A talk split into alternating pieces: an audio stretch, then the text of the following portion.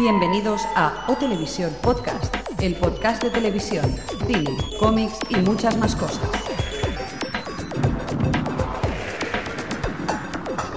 Bienvenidos a O Televisión Podcast, la edición número 50. Somos superfutboleros. ¿Qué tal, Xavi? Hola. ¿Qué tal, Jordi? ¿Qué tal estáis? Ahí, número 50. Yeah, Súper especial, eh. 48 páginas. eh. Y tenemos al señor Mirindo en el otro lado, que me parece que no va a tener el micro porque lo tiene. Bueno, Nos hace un saludo muy agradable. Pero estamos aquí en O Televisión Podcast, en la edición número 50. Estamos muy contentos. 50 hemos- números, ¿quién lo diría? eh? ¿Cuántos hemos años? llegado, eh? Hemos llegado. Yo empecé en, en el 8, creo, pero hemos llegado. Hemos llegado, llegado. sí, sí, sí. El Parecía Xavi fue de no. los primeros que, que estuvo con nosotros. Sí, qué tiempos aquellos. ¿Eh? Que- Era chiquitín yo. Era chiquitín, ¿eh? Y cómo hablábamos, ¿eh? Qué mal. Qué mal. Aún habléis Y mal. después somos No ahora. lo puedo decir yo. Y ahora somos profesionales de la radio. Ni un cambio empeorado. Antes tenía respeto. Pues eso, ¿eh? estamos aquí en O Televisión y con la edición número 50 tenemos que dar agradecimientos, agradecimientos a todos vosotros por, por llegar al número 50. Me estoy emocionando. gracias. Es como Lola de fama. Y también pues a la gente de Ripollet Radio, que gracias a ellos ahora estamos hablando y Mm. que estamos teniendo estos micrófonos que suenan tan bien y que parecemos como profesionales, ¿verdad? Gracias al señor Mirindo. Al señor Mirindo que, que está medio dormido ahí en la, en la técnica. Dice que está mirando YouTube, o sea que...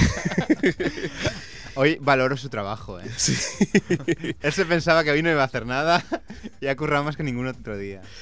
Y también a la gente de Creativa FM, 24 FM, que también nos emiten, a Artegalia Radio y a todos nuestros oyentes que nos escriban o no, están ahí, y que ya somos Gracias un montonazo, Somos ¿verdad? un montón en el mapa de oyentes, somos o no. Somos un, somos un montón. Y la verdad es que estamos muy contentos. Pero bueno, ¿hoy qué vamos a hacer, Jordi? Somos o fans. ¿Qué vamos a Eh, hacer? Hoy vamos a hacer el super especial del Salón del Cómic de Barcelona, ¿Cómo? junto ¿Junto con quién? Con Borja y José. De la página web. Apocalypse. Punto info. Me cuesta lo de punto info. Borja, José, ¿qué tal? Ah, buenas, ¿Cómo estáis? Hola, hola. Universal, ¿no? Buenas tardes, buenos días, buenas noches. Ay, qué bonito, ¿eh? Eso es muy podcastero, ¿eh? ¿Qué- qué- cuánta diferencia horaria estáis allí? ¿Tenéis el horario de verano ya? o? Sí, aunque esté lloviendo, pero estamos. Está, lloviendo. Está lloviendo. Estoy de vacaciones permanentes. Pues eso, estamos. eh, vamos a hacer el especial junto con ellos. Y, y bueno, nos gustaría preguntaros, ¿no? Un poquito, eh, para presentaros aquí, que, que, bueno, ya sois más que conocidos. Pero bueno, queríamos haceros unas cuantas preguntas de cómo, cómo se os ocurrió de, de hacer el bloque primero, ¿no? Sí, primero fue el blog Borja. y luego ya um, vino el podcast. ¿Y qué? ¿Cómo fue que, que se te ocurrió de hacer un blog? Y así con tanta currada que te metes, porque vaya, vaya pedazo post que haces, ¿eh? No, tampoco es tanto. Además, llevo unos días que lo tengo bastante abandonado, pero todo empezó pues en 2005, a finales de 2005. Ujú. El boom de los blogs, todo. Sí. y me dio por esa cosa. Así que cogí y como no quería hacer un corta y pega de noticias, pues dije, pues voy a comentar los cómics que leo. Y hasta ahora. Luego ya vino el podcast, empecé a escuchar algunos podcasts y dije, uno sobre cómics no estaría nada mal. La verdad es que no hay muchos, ¿eh? Empezaste a ver vodka y a hacer podcast. Sí, yo creo que va unido todo. Unido a No todo. puedes hacer un podcast sin beber vodka. Sí, sí, la verdad es que eh, está muy bien. La verdad es que vaya faenón porque, porque hacer un blog y un podcast, la verdad es que te tiene que, que- que coger bastante tiempo, ¿no? De, de... Sí, Dime, dime. quizá no tengo tanto tiempo eh, como el que a mí me gustaría tener, pero bueno, vamos tirando como blog personal.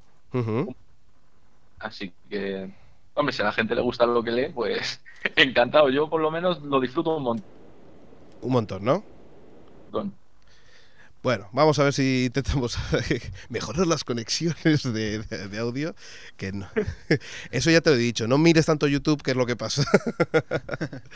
Pues, eh, pues muy bien. Eh, y, y cómo, ¿Y cómo va eh, la respuesta de, de los oyentes y de la gente sobre, sobre lo que estás haciendo? ¿Están contentos? Eh, ¿Te han rectificado mucho? ¿No te han rectificado? Tanto a palos Hombre. como a mí. Sí, algún palo sí que nos han dado, pero vamos, eh, tenemos más descargas de las que en un principio esperábamos, porque es, es un podcast hecho pues, en casa eh, con un con el Audacity y, y- De manera artesanal, que se dice. sí, Claro. Sí, o sea, no es nada profesional y bueno, de momento la respuesta es bastante buena. No nos podemos quejar, la verdad. Sí, sí. Muy bien. Pues, ¿qué os parece si, si vamos ya al tema? Nos, nos enchufamos ya a, a toda la información, ¿no? Sí, de que- nos ponemos a hablar de cómics. que- ¿qué, es, ¿Qué es lo que más interesa, verdad? Bueno, ya me voy. Sí. El Xavi ya se va directamente. He venido a hacer fotos. Sí, que- pero tranquilo, que me parece que ha salido uno de Robocop. Quédate, que va de cine.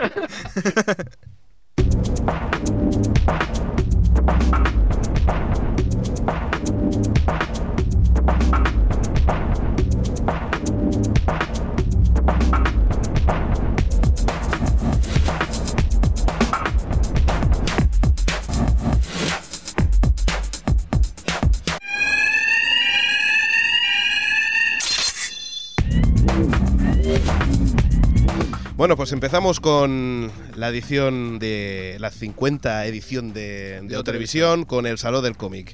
Sí. Y para eso pues vamos a hacer una serie de entrevistas. Bueno, hemos hecho una serie de entrevistas sobre... Sí, esto no es en directo.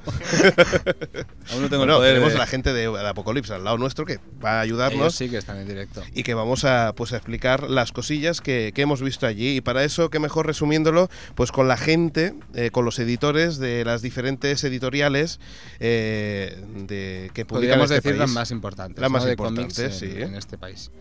y para eso pues nos vamos primero con Flor Castellano que es la directora comercial de Norma Editorial donde nos explica la trayectoria de Norma y sus novedades Bueno, la evaluación, eh, evolución es eh, paulatina, lógicamente. El 2007 fue un año muy, muy bueno y este año estamos apostando pues, por títulos eh, que pensamos que también van a romper. Eh, concretamente, pues hemos sacado el Lost Girl de Melinda Gevy, que son historias eróticas y está teniendo muchísima repercusión en medios. Mm, Tenemos que estar muy atentos porque creemos que vamos a hacer una reimpresión próximamente. Además, este lo hemos presentado con un cofre de regalo. Es un volumen, serán en el cofre cabrán tres, tres títulos, tres números. Y cuando se agote el cofre, el siguiente será ya sin cofre. O sea que será el que tenga el número uno con cofre, lo tiene y la reimpresión ya no lo tendrá. Eh, Sí, estará muy buscado. Además es una edición que está muy bien editada, con un papel impresionante, una calidad genial, ¿eh? muy buena. Sí, evolución de ventas, claro, va en función, lógicamente, de los títulos que saquemos cada año, ¿no? Ahora, cara al Salón del Cómic, si os habéis fijado un poco, eh, desde un Indiana Jones, eh, próximamente sacaremos el libro de la película, coincidiendo con el estreno, bueno, coincidiendo y obligándonos, porque tienes que sacarlo el mismo día del estreno. Eh, estamos apostando también por autores eh, noveles, eh, como Christine, ¿cómo se llama? Eh, eh, bueno, firma como Sarai y acaba de sacar un libro que se llama eh, Feeling. Es fotografía digital con Photoshop, pero toda su fotografía to- es su propia estética, ¿no? Si ahora la veis, es una estética gótica muy marcada y siguiendo un poco la línea también pues de Cruel Thing, que ya lo presentamos en el Salón del Manga del año pasado. Eh, luego también está, en la misma colección, en la colección Eclipse, que es Lenore, eh, perdón, eh, eh, Favole. En la colección Eclipse está Favole, que también tan buenos éxitos nos está dando y tantas eh, ediciones estamos publicando. Entonces, siguiendo esa línea, un estilo gótico, unos más fuerte, otros más, más light, como eh, la francesa Melanie Delhomme, de, Melanie Delhomme, que también sacó un libro cara al, al Salón del Manga del año pasado. Y siguiendo esa línea, esa tendencia, que parece que gusta mucho al público, mm, pues estamos continuando por ahí. La línea gótica, lo que antes comentábamos un poco por encima, está funcionando muy bien, ¿no? Ahora sacamos Nemi, que es así en plan gótico, pero de humor. Mm, En Estados Unidos está funcionando muy bien y Sí. Autores europeos, ahora hemos publicado que también eh, llevamos esperándolo pues 9, 10 años, que es la trilogía del No Pasarán, que está dedicada a la Guerra Civil Española. Ahora, si os habéis fijado en el periódico de hoy, sale en portada una imagen de Vittorio Giardino, con, creo que está de fondo la portada del No Pasarán, y dentro del periódico toda una página dedicada a la Guerra Civil Española. Mm, Estaba muy esperado realmente este libro, eh, porque se acaba, concluye la trilogía, ¿no? Ahí está. Tenemos Ahí pues... está. Hay que, hay que decir que este ha sido un- el comentario más largo. por eso. Bueno, también es que nos ha comentado, queríamos eh, preguntarle varias cosas, eh, pero bueno, ella ha explicado trayectoria, principio, fin. Sí. bueno, y, eh, y es eso. Varias ¿De qué reís vosotros? No, que ha, ha estado bastante interesante porque de cómic americano lo ha dejado un poco Apartado, ¿no? Sí. Hombre, y me ha extrañado que lo de Lost Girl eh, no comentara nada de que era de Alan Moore, que eso también puede vender por ahí. Sí, es, es curioso que no haya mencionado a Alan Moore cuando es el cómic que mejor pinta casi tenía de todo el salón, ¿eh? Y os lo digo en serio, ¿eh? Es, llamaba mucho la atención. A mí, por lo menos, me llamaba mucho. No me lo compré, claro, porque soy así de estúpido. pero, pero llamaba mucho, ¿eh? La atención y el cofre era chulo. Un poco Galler, Sí. pero... Lo hemos visto esta mañana y sí, es verdad. Estaba eh, Estaba bastante bien, lo que pasa es que el precio también era un poco... el precio también estaba bastante. Sí, 20 euros, sí. Pero bueno, acostumbrados a los Absolute, todo me da igual. Pues por ahí nosotros empezamos a preguntarle, hablando de cómic americano, que si podían conseguir nivelar las ventas el cómic europeo al cómic americano, y eso es lo que no contesta. ¿Sabes qué pasa? Que es público muy diferente. El público de europeo quizás es una persona más mayor, más, más madura. El americano es, mucho, es más joven, más friki. Y luego tenemos el público del manga, que por fin se ha acercado el público femenino. Las mujeres, las chicas sobre todo, se han acercado a, la compra de- del cómic con el manga. Y mira, en ese aspecto estamos muy contentos porque a ver si del manga después van evolucionando otro tipo de, de cómic y nos leen todo, vaya. Me ha llamado friki. Eso iba a decir yo. A mí me hace gracia que diga que el que lee cómico americano es friki y el que lee manga es una tía. O sea, Vamos, que eres un friki o eres un Galler. No, pero está bien representado porque lo ha puesto por las tres capas, ¿no? Que sería el lector de cómic europeo, el más prestigioso, por así decirlo. Luego Sí. tendríamos el típico gordo friki solo cómic americano. Y luego ya la, la subespecie serían los los... manga, los que leen manga. Sí, Sí, muy. Sí, sí, lo peor es que el Ha que sido se, un análisis antropológico. ¿eh? sí, y el que se compra manga y cómic americano, ¿en qué se convierte? un friki Claro. guy, un friki guy, tío. Ahí, ahí estamos entre dos líneas que no sabemos muy bien. Y el, y, el, y el manga y el cómic europeo es que esto da para muchas combinaciones, ¿no? sí, sí. Bueno, eh, ya, ya os daréis cuenta que todos los editores, o casi todos los editores, incluso a, a la, pers- a la tienda que entrevistamos, describen al lector de una manera bastante... Está el gafa de pasta, El está... gafa- sí, el gafapasta. ya lo veréis, es impresionante. Vámonos a los títulos que destaca eh, Flor sobre, sobre Norma en esta edición del Salón. Aunque no es el salón del manga, pero creo que uno que va a funcionar muy bien es Un Geek en Japón, que el autor, eh, en cuanto se supo que, se, iba a sacar este libro, en, en una semana recibió más de 300 felicitaciones, su página web es de las más visitadas hoy en día. Y parece ser que es un poco la visión de lo que un extranjero se encuentra cuando va a Japón, lo que se encuentra allí, costumbres, gastronomía, cosas que no te puedes perder, pero contado de una forma, por lo que se ve muy ágil, muy natural. Pensamos que este libro, por lo que, no sé, por todo lo que está rodeándolo, pensamos que va a funcionar muy bien. No pasa. Y luego también, cara al salón, al venir los autores, ahora está Roman Dirge, por ejemplo, con Lenore o El gato de la cabeza enorme, entonces mm, también es tendencia gótica y también creemos que va a funcionar muy bien, aunque no ha sacado ahora uno de, novedad, pero no sé, Roman Dirge con, con Lenore va a funcionar muy bien. Y también consideramos, que te lo he comentado antes, el Losgel. El Losgel eh, es, es algo muy especial y creemos que va, va a funcionar muy, muy bien. Yo pienso que sí. Bueno, no, nada, que, que muy bien, ¿no? Me, me refiero que, Que es que yo no tengo ni idea de gótico, tío.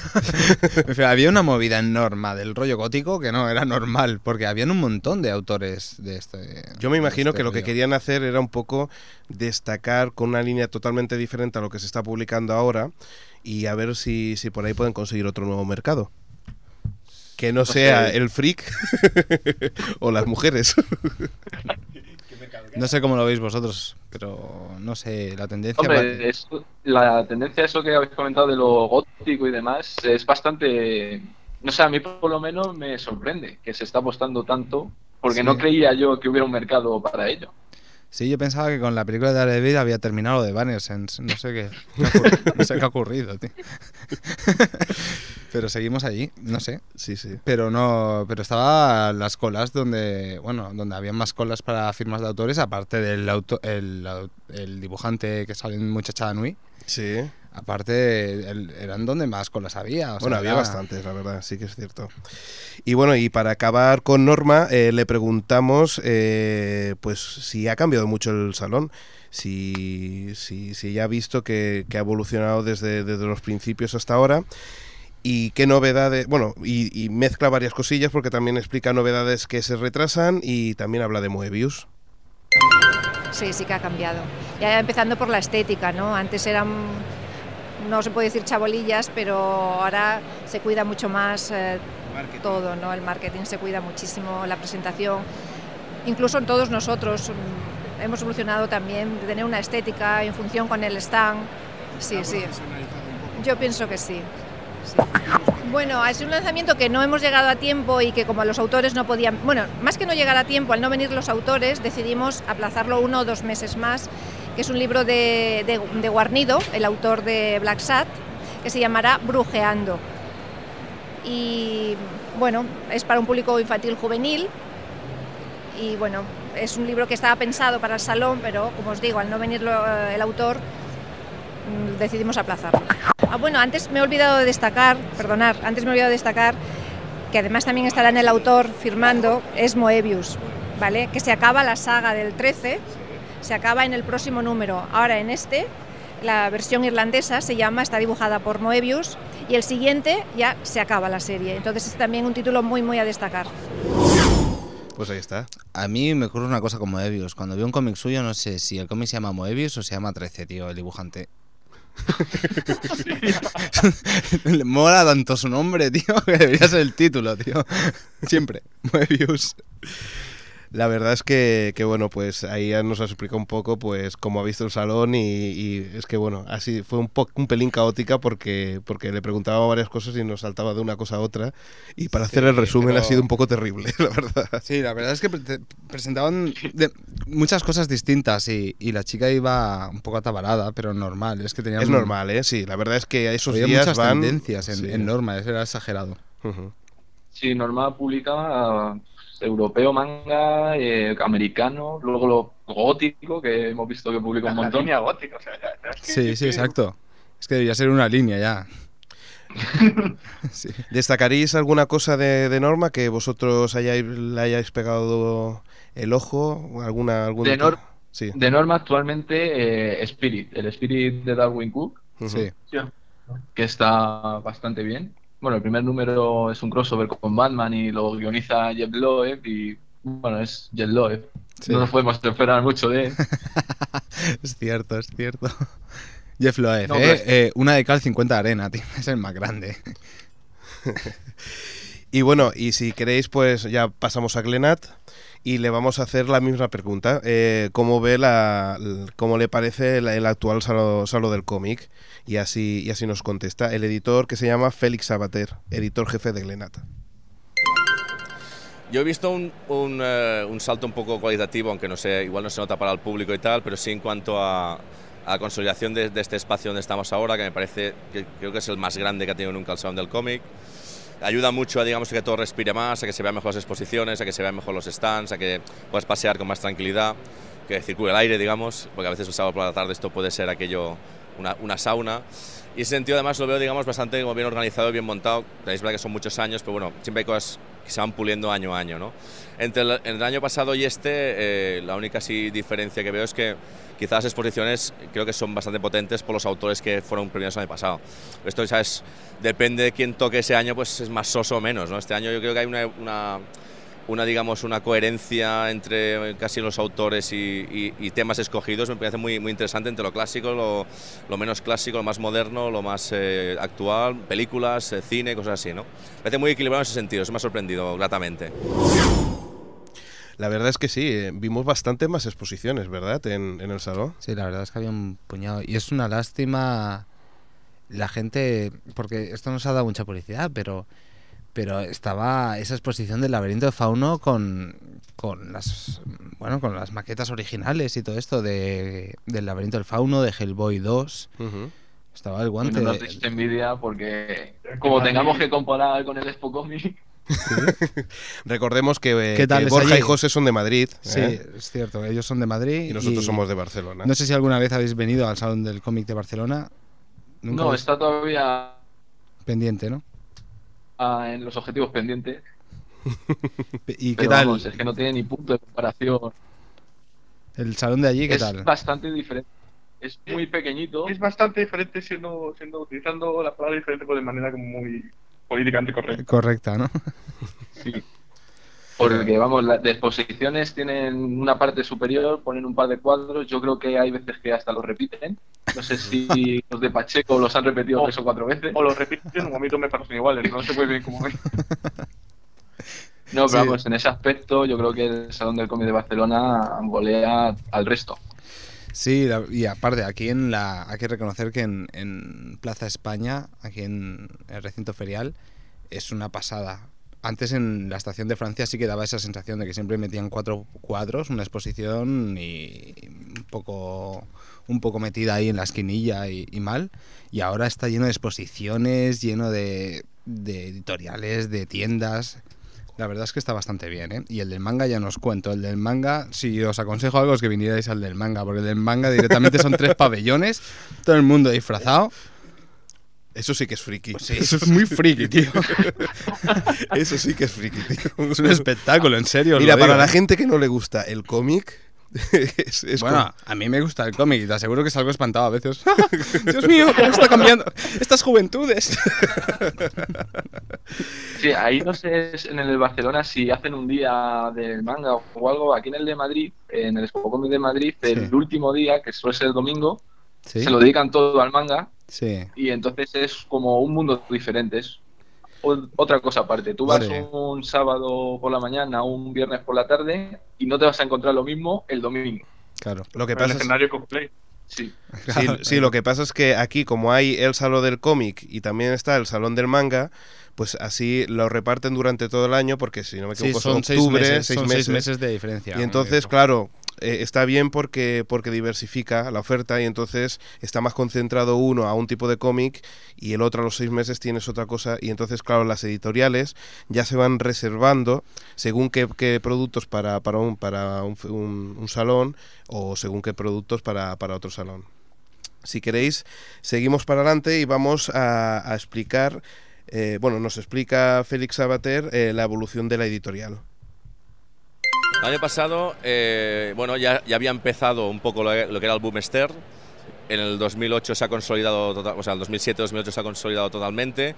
Y la verdad es que estamos hasta un poco asustados, ¿no? Nos ha dado un poco la risa histérica cuando hemos visto las cifras de ventas y, y la falera que se ha montado con las colas de firmas. Pura Campos está yendo ya a firmar a, a- a San Jordi o al FNAC como si fuera un Ruiz Zafón o, o, o el del Código da Vinci, por poner un ejemplo que sea mucho más bestia, ¿no?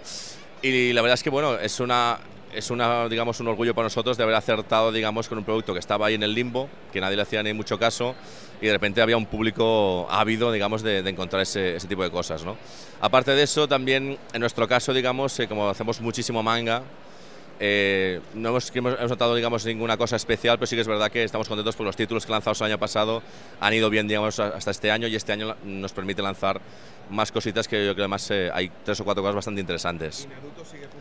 Y Naruto, estamos aquí eh, exhibiendo pecho, digamos, y podemos decir que hemos vendido un millón de ejemplares.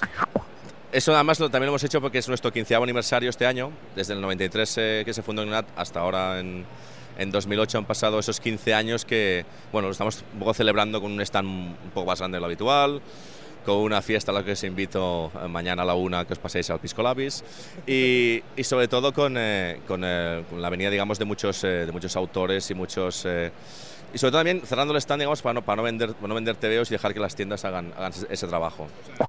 Sí, claro, además estamos distribuyendo con, con una distribuidora especial, digamos, eh, única, digamos, de, de lo que es eh, para, para TVOs, que además nos está abriendo muchas puertas, ya estamos muy consolidados en Corte Inglés, FNAC, cosas así, que es muy, muy importante para que llegue a todo el mundo. No se trata solo de vender más, sino que llegue a todo el mundo para que se venda lo que se tiene que vender.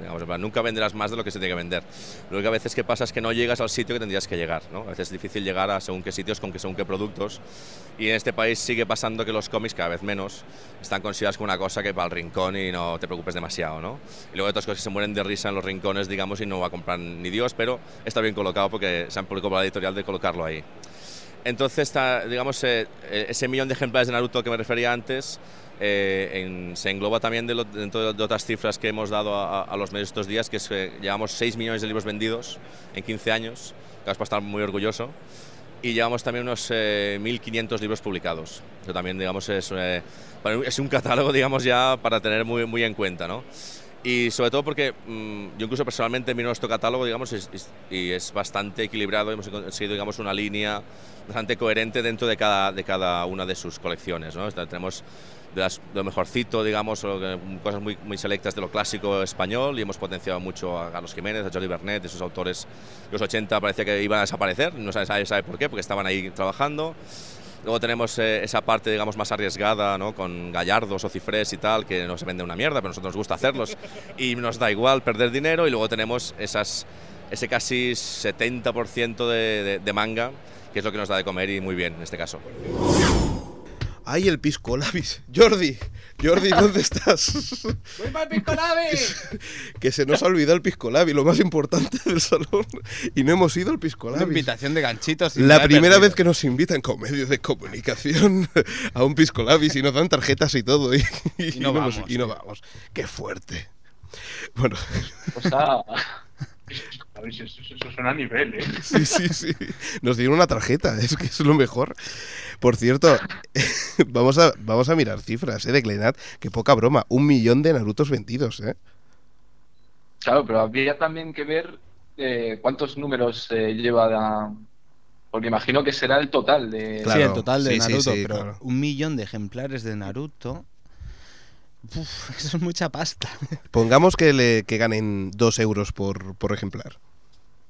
Ah, Es impresionante, es impresionante. Mejor no, pongamos esa situación. No, pero un millón está muy bien. Y más. que por lo menos que estiren en el Pisco Labis. Exacto, podrían estirarse más. Podría ser en vez de un pisco Labis, una cenita. Bueno, y además recordar los, mil- los 1.500 libros que, que han publicado y los 6 millones ¿no? de, de libros vendidos. La verdad es que es impresionante. Y bueno, y aquí hubo una pequeña pregunta trampa, ¿no? Porque como editan el 70% de, de su producción casi en, en manga, pues le preguntamos que eh, si pensaban que estaba saturado o no el mercado, el mercado de manga. Sí, se oyen rumores de que está un poco saturado, pero. Y es verdad que eh, todas las editoriales igual nos hemos pasado un poco últimamente. Y yo creo que todas estamos empezando a controlarlo. ¿vale? Porque sabemos que, como en todo, digamos, como todo organismo vivo, como es el mercado, un mercado editorial en este caso, hay, subidas, bajadas, ¿no? Hay muertes, hay, hay cracks y tal. Entonces hay que controlar ese tipo de cosas porque si, si sacas todo, todo, todo, todo, todo, sí hay un público que está ávido, pero el público, como todo, se cansa. Entonces de repente habría un bajón tan bestia que hundiríamos a todo el mundo, digamos, ¿no? Además siempre da una mala imagen, además es tontería, digamos, que guardamos esta serie para el año que viene, explotamos la que estamos explotando ahora y entonces, digamos, le das al lector las mismas opciones, pero más controladas, ¿no? Y es verdad que tenemos la suerte, digamos, que la generación así más joven, que es la que compra manga, está, por mucho que se hable de crisis, son gente que basta. O sea, en España, digamos, ha habido un salto cualitativo en, este- en- lo que es el poder adquisitivo. Y eso se nota, porque en plan, aquello yo antes, cuando tenía 15 años, no me acuerdo, tenía 100 pelas, digamos, y me compraba un TVO y las chuches, y a punto. Ahora aquí te vienen con ciento y pico euros y se compran al mes todo lo que les da la gana, ¿no? O casi todo, ¿no? También es verdad que de- depende. Pero bueno, la media, digamos, es que se compra bastantes cosas. Y digamos tiene poder adquisitivo para comprárselas. Por lo tanto, claro, puedes digamos sacar una cantidad de novedades mucha más, mucho más eh, alta digamos que hace unos años. ¿no? Bueno, ¿qué os parece a vosotros esto de la saturación del manga? Yo como solo compro tres o cuatro, Sí. el resto no... Te debe pasar lo que a no- mí. lo Pero que- vamos, la una... Yo cuando ya vi lo de chicos de menta o algo así, yo ahí ya dije pro. os- Chicos, tremendo. Sí. Y la más fan, esas cosas.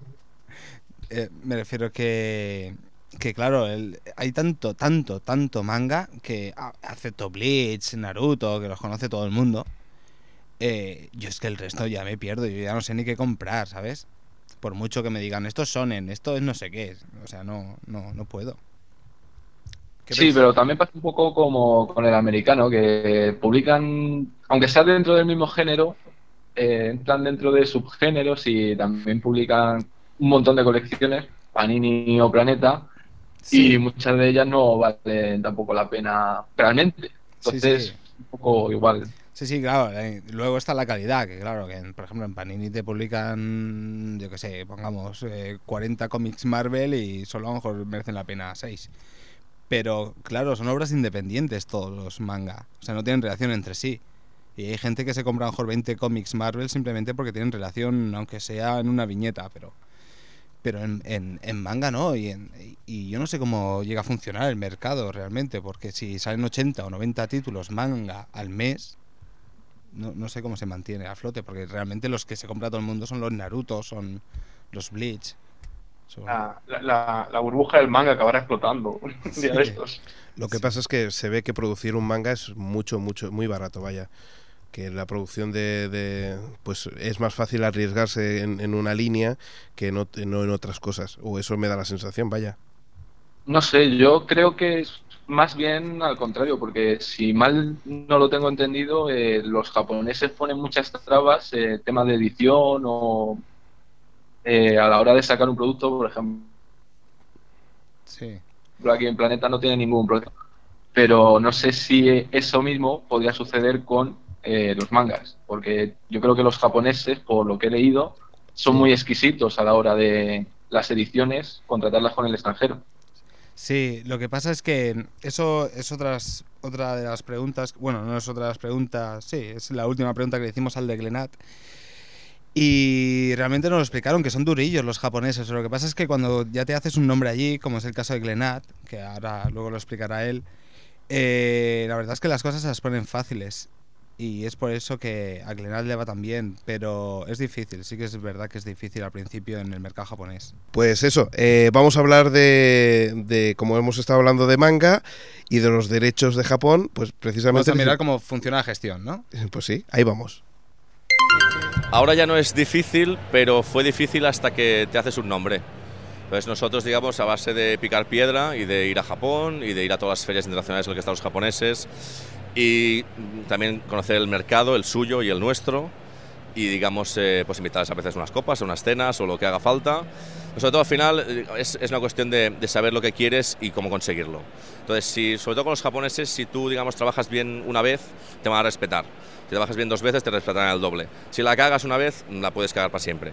O sea, si, si ellos tienen unas especificaciones, porque los autores las piden, de que el libro tiene que ser así, así, lo quieren en color, blanco y negro, este tamaño, tal, tal. Tú tienes que ceñirte a esas eh, especificaciones que te hacen y si, digamos, todas las negociaciones van bien, pagas a tiempo esas cosas y las facturas no se las devuelve el banco, pues, eh, digamos, te, eso pasa como a nosotros. Llevamos ya pues, casi 10 años publicando manga y los últimos 5 o 6, digamos, eh, los japoneses nos saben que las series punteras es mejor que las darnos a nosotros porque las vamos a tratar muy bien. Sí, sí, piensa que Glenate es, la, es francesa, entonces Glenate fue, fue la que abrió el mercado en Francia en los 80 o 90 con Dragon Ball, con Akira, fue la, la empresa que sacó esos manga en Francia. Eh, a veces hemos, hemos coincidido en títulos, evidentemente pues negocias para Francia y para España, pero normalmente nosotros tenemos una política editorial X y ellos tienen una Y porque son dos mercados diferentes y las maneras de interpretar las cosas son diferentes. ¿no? Entonces, nosotros digamos, tenemos, hemos tenido muy claro cómo había que hacer las cosas aquí, que no es la misma manera que hacerlas en Francia, bueno, funcionaría igual. Y nuestro jefe francés, a, a Dios le bendiga, siempre nos ha dicho hacer lo que os dé la gana. siempre que funcione. y como ha, ha funcionado, digamos, pues no se ha metido en esta política. En ese sentido estamos, somos unos privilegiados porque tenemos libertad, digamos, de política editorial aquí. Sí, independencia, sí, sí. Bueno, me imagino que como yo querréis ir a trabajar a Glenat. La es ver- un paraíso, es un paraíso y aparte el tío era cojonudo, era muy gracioso. tío. Sí, sí, la verdad es que sí. Y nos comentaba, pues eso, ¿no? Cómo, cómo negocian, cómo negocian con las editoriales japonesas, que, que son bastante estrictos. Lo que pasa que es lo que decía, que si te hace cierta reputación, pues ya eh, como que tienes más puertas abiertas. No sé, Sí, me ha José. hecho gracia, entre comillas, eso de que como ya les conocen, les dan las mejores licencias a ellos. Sí. ¿no? Pues así se explica que tengan eh, Naruto, Bleach. Lo que me extraña es que no tengan Full Metal Alchemy.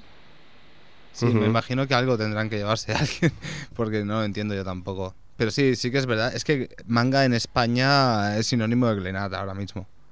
Es impresionante Sí. el, eh, la cantidad que tiene ¿eh? de títulos. ¿O algo? Sí, sí, no. Aunque, Pues aunque Ibrea también está por ahí.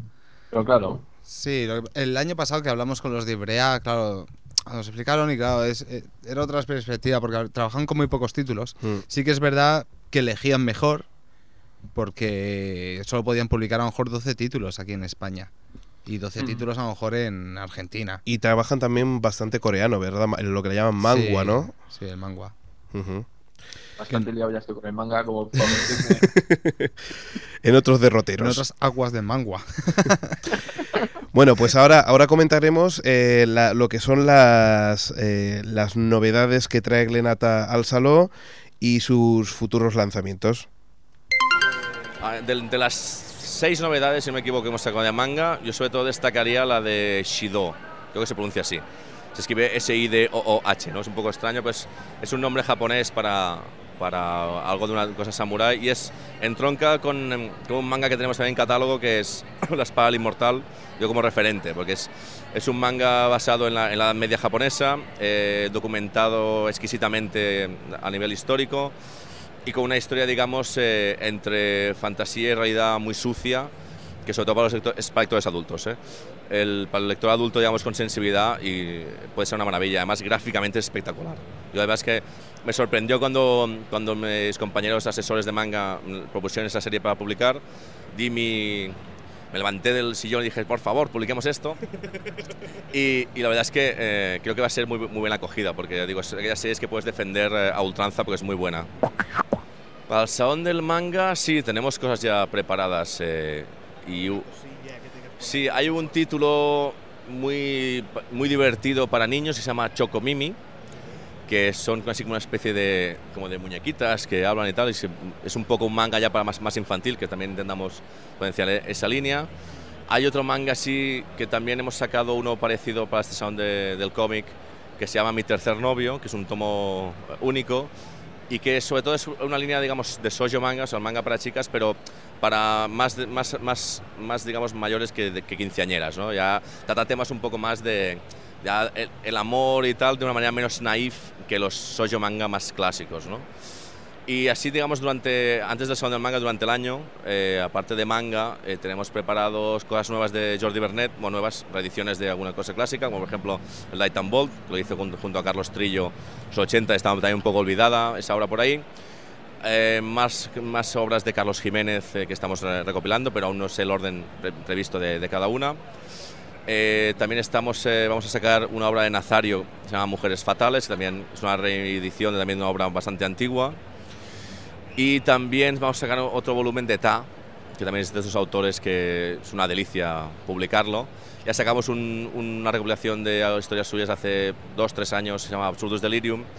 Ya atacamos con otro tocho, porque era un tocho de 200 páginas, que se llama Todo es posible.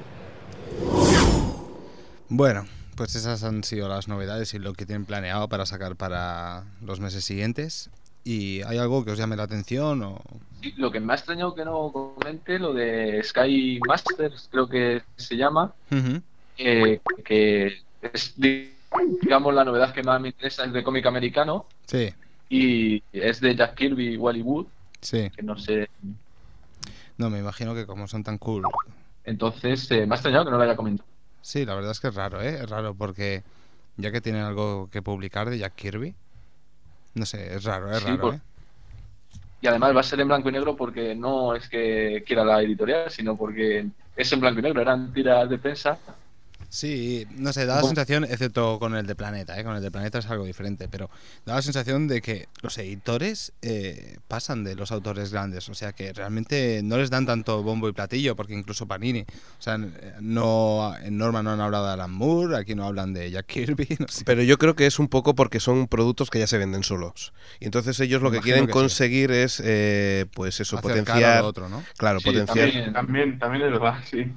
Entonces, claro, nosotros nos encontrábamos eso, que muchos pues intentaban buscar ese producto que es difícil sacar a los medios y entonces los otros, como ya el que realmente pues le gusta el cómic ya sabe que va a ir fijo, pues quiere darles alternativas que, que bueno, que ahí es donde yo creo que intentan potenciar productos para, para abrir más la línea, ¿no? Ya, pero tío, a mí me gustan Caballeros del Zodiaco, tío.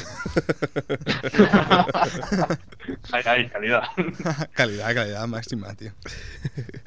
Pues muy bien, pues eso es lo que, lo que teníamos de, de Glenat y ahora yo creo que nos vamos a los dos pesos pesados, ¿no? Sí, ahora sí que ya nos vamos a poder explayar porque de esto sí que sabemos. sabemos, más que, sabemos, sabemos más que ellos. Ahí tenemos, pues eh, hablaremos con David Hernando, de, responsable de la línea DC en Planeta de Agostini, y también hablaremos con Pons Cufiña, que es responsable de marketing y prensa eh, de Panini. ¿Qué Vam- vamos antes? ¿Con quién? empezamos con David Hernando y le preguntamos eh, rápidamente, De pues Planeta. cómo ve, exacto, pero principal, cómo ve el salón. Vamos a ello. Lo que veo es bastante asentamiento porque si bien es el segundo año, creo que estamos en el Palacio 8, en este de aquí, lo noto un salón bastante, bastante más grande que, que habitual, se ve mucho más cómodo, eso es algo que han podido con- vigilar y, y controlar un poquito. Ah, también en cuanto a exposiciones, hay, hay muchas, la verdad, me, me da la sensación de que hay más que en otros años. Se han habilitado más salas, sala de actos, sala de conferencias, o sea, está todo muy bien delimitado para que la funcionalidad del salón, tanto para fans que busquen cómics como para los profesionales que busquen hacer tratos, están muy bien, muy bien todo planteado, vaya. Pues eso, eh, nos comenta cómo va el salón y ahora vamos a lo que es la teca. Nos pre- le Lo que nos preguntamos. interesa, que es el Exacto. análisis de la temporada pasada. Exacto, vamos a ello. Desde el boom que tuvimos el año pasado con los Absolutes, que se han vuelto a sentar este año con algunas novedades más, hemos eh, visto que de un año a esta parte, ah, si bien los Absolutes siguen dando bastante que hablar como novedad editorial importante, creemos que hemos inaugurado una línea que, llamamos cariñosamente la línea Tochal, ¿vale? que viene a ser La muerte de Superman, un libro tocho, voluminoso, una obra completa, ah, en formato comic book en cuanto a las medidas. Ah, que, que consigue llegar a más lectores de los que habitualmente leen superhéroes y de los que habitualmente leen cómic. Es decir, es una obra, si bien los Absolutes se ha marcado muy claro que son obras capitales del mundo del cómic, tipo The League of Extraordinary Gentlemen, ah, Watchmen, V de Vendetta, Regreso al Caballero Oscuro, Año 1, son obras que han marcado un antes y un después. La línea Omnibus, Tochal, Tochos Grandes, como queráis llamarla, empieza con una obra que si bien marca un antes y un después, pero desde otra perspectiva, ¿no? Eh, porque la muerte de Superman es importante desde un punto de vista mediático y en sí es, es el primer título que además nos define perfecto, porque es un título que te lo explica todo, no te hace falta saber más, no necesitas saber quién es Superman para, para entender perfectamente esta obra y nos permite además alcanzar, como decía, librerías generales, más público, que este público luego picotee de las otras novedades y permita crecer. Por decirlo así, exacto, ¿no? Y es una línea que puede, estamos viendo que tiene muy buena aceptación de momento, al menos en primeros pedidos y tal que hemos notado. Entonces es una obra, ah, ¿cómo diría? Ya digo, a centralizar sagas de personajes. Es difícil encontrar títulos dentro, ya digo, de DC Comics que encajen tan bien como la muerte de Superman, ¿vale? Pero nos permite abrir un terreno más de blockbusters, ¿no? Por así decirlo. Exacto, exacto. Conseguir etapas, por ejemplo, algo que igual nos gustaría de cada futuro, ¿no? que es algo que no se ha mencionado en ningún lado, que, que es un poco de estudio, ¿no? de si esto funciona, podría ser el Flash de Jeff Jones y Scott Collins. Es una etapa que empezaba eh, de punto casi cedo, ¿no? Y Jones realizaba todo un arco con el personaje y lo terminaba. ¿De acuerdo? Es, es algo así. Que los lectores no necesiten haber leído mil cosas antes. Exactamente, lo tienes todo aquí. Lételo, disfruta, ¿vale? Porque es más de consumo. Ahí está. Y luego más todavía, más allá de público general, sino más a público especializado, hemos tenido el universo DC, que son estos tochitos, ¿no? Más pequeños, detective marciano, espectro, que permiten por poco dinero conseguir obras muy rápidamente, ¿no? Ah, creemos que también ha sido un punto de inflexión en el mercado de un año a esta parte tanto el tochal grande como el tochal pequeño. Lo vamos probando nuevas fórmulas, como ahora el de Nash, que lo hemos publicado en un formato distinto a los demás, porque se sale un poco de... No es un clásico de C superheroico, tampoco lo vemos como un absolute, y hemos dicho, pues vamos a darle más relevancia por sí mismo, ¿no? Que se vea, es de C, pero la- el que lo ve ya sabe que no, no tiene relación con ninguna otra línea editorial que tenemos, con lo cual sabe que es algo distinto. Es un poquito de ir experimentando para ver si captamos más lectores. Bueno, Borja, eh, ha sido un dedicado a ti porque ha hablado del tocho de Superman, tela. Sí. Sí, ¿no? Aquí le tengo que es bastante. Ha sido Ha un dicho- arrebato. Ha dicho formato comic book, ¿no? Sí, formato co- comic book de No, tamaño. De, de tamaño, se refiere, o... Claro, es formato comic book, pero es un tocho de. Tocho book. Son varios. Que no, que no es tocho absolute, es tocho comic book. Ah, claro, claro. Es Biblia de bolsillo. Es, no sé. Oye, pero ¿qué, ¿qué tal os parece la edición vosotros que la tenéis en la mano? Pues la verdad es que para ser tantas páginas es bastante consistente. ¿Sí? La tenemos aquí. Mm, Lo hemos abierto, eh, tampoco lo hemos sido muy kamikaze porque son 40 euros, tampoco lo queremos gastar el primer día. Sí. Pero está bastante bien, las hojas se mantienen. O sea, el lomo parece que aguanta, no sé. Yo creo No. que para hacer otras páginas. No, no, es- pues yo era lo que temía, porque siempre que sacan cosas de estas de tropocientas páginas, normalmente se acaban despegando a la mitad, no sé. Pero parece la cosa dura, ¿no? Sí, parece que, que va a durar la, el invento. Sí, Esperemos, por lo menos. Sí, ¿no? Bueno, ¿y qué os parece lo del Flash de Geoff Jones y, y Scott Collins? ¿Os interesa? Oh, ¿Ya lo tenéis? Yo tengo los tres tomos que publicó Planeta. Lo de Norma todavía no lo tengo comprado. Pero Mm. oye, si saca Planeta una edición así todo integral, Merece la pena, ¿por qué ¿no? no? Bienvenido sea. sí. Geoff Jones, aparte se ocurra, debe ser interesante leerte tropocientas páginas de ese tío. Porque... Sí, la verdad. Mejor de Jones que de cualquier otro. Sí, sí, sí, sí. No, Bueno. está bastante bien. Y ahora, si queréis, pues eh, le hacemos resumir en 30 segundos las novedades a destacar en, en este, en este salón. Desde luego, Batman Año 1, que personalmente me parece uno de los mejores cómics de Batman que hay, si no el mejor, porque es que me, me encanta, con lo cual recomendaría muchísimo este. Ah, también La muerte de Superman, por lo que representa, es un libro que nada más verlo, a mí personalmente también os pienso que es muy goloso, ¿vale? Luego estaría ah, el Absolute de Camelot 3000, una obra que llevaba mucho tiempo ah, inédita en España desde que lo publicó 5 en Comic Books y por fin tiene un hueco. Y como he dicho justo antes, el Cinde de Nash, que me parece un García López, como siempre, soberbio al que hay que prestarle atención. Bueno, eh, Lo ha hecho, lo ha hecho. ¿eh? sí, ¿no? Lo ha resumido todo muy bien. Sí, sí, sí, sí. Lo ha resumido bien y, y bueno, yo me acabé comprando nada de lo que habló. me, acab- me ac- me acabé, no sé qué me ha pasado, pero me he comprado todo lo de, de Brave and the Wall, ese, o cómo se llame. Ah, ese también, también ha caído. ¿Ha caído también? Sí, porque era de George Pérez y tapadura, formato normal. Sí, sí, me he comprado ese y me he comprado también el número uno de este de clásicos de C, que es la de Clásico. Batman y el Ujú. Joker en la portada. Sí. El, Bueno. de, el valiente y el audaz. Sí, que son el- un poco como es que yo sí que, yo sí que he sido valiente al comprármelo, pero Audaz y zarpado. Audaz no he sido valiente del todo. Pero, pero no sé, el de George Pérez, claro, es que George Pérez siempre me llama mucha atención. No lo pude evitar, ¿eh? No me lo quería comprar, pero abrí las páginas y vi tanto dibujo que dije, hola, lo quiero. Y para, y para todo comprador impulsivo, que, que mejor que, que dar la información de los lanzamientos futuros ¿no? que, que va a sacar para ya ir ahorrando los durillos, ¿no? Vamos a mirar a ver qué nos dice.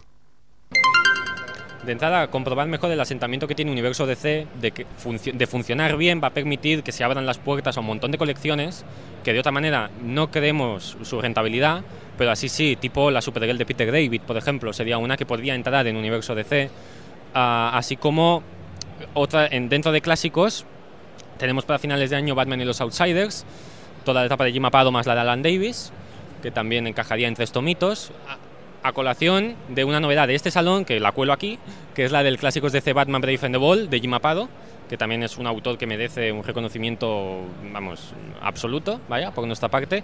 A la que termine ese clásicos, empezaremos el clásicos DC Batman en septiembre, con toda la etapa de Jim Collan, Don Newton, eh, Marshall Rogers, Alan Davis. Yo mismo estoy que doy palma con las orejas de pensar en, en- en poder editar esta, esta, esta colección. Sí, por fin se da en color, sí, menos mal.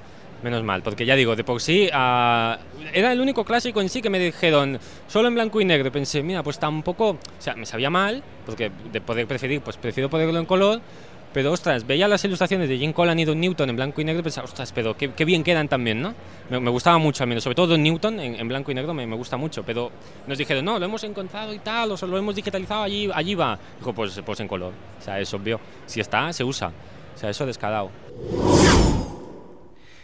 Bueno, tengo que reconocer que el, que el clásicos de Batman va a caer seguro. Sí, tiene muy buena pinta.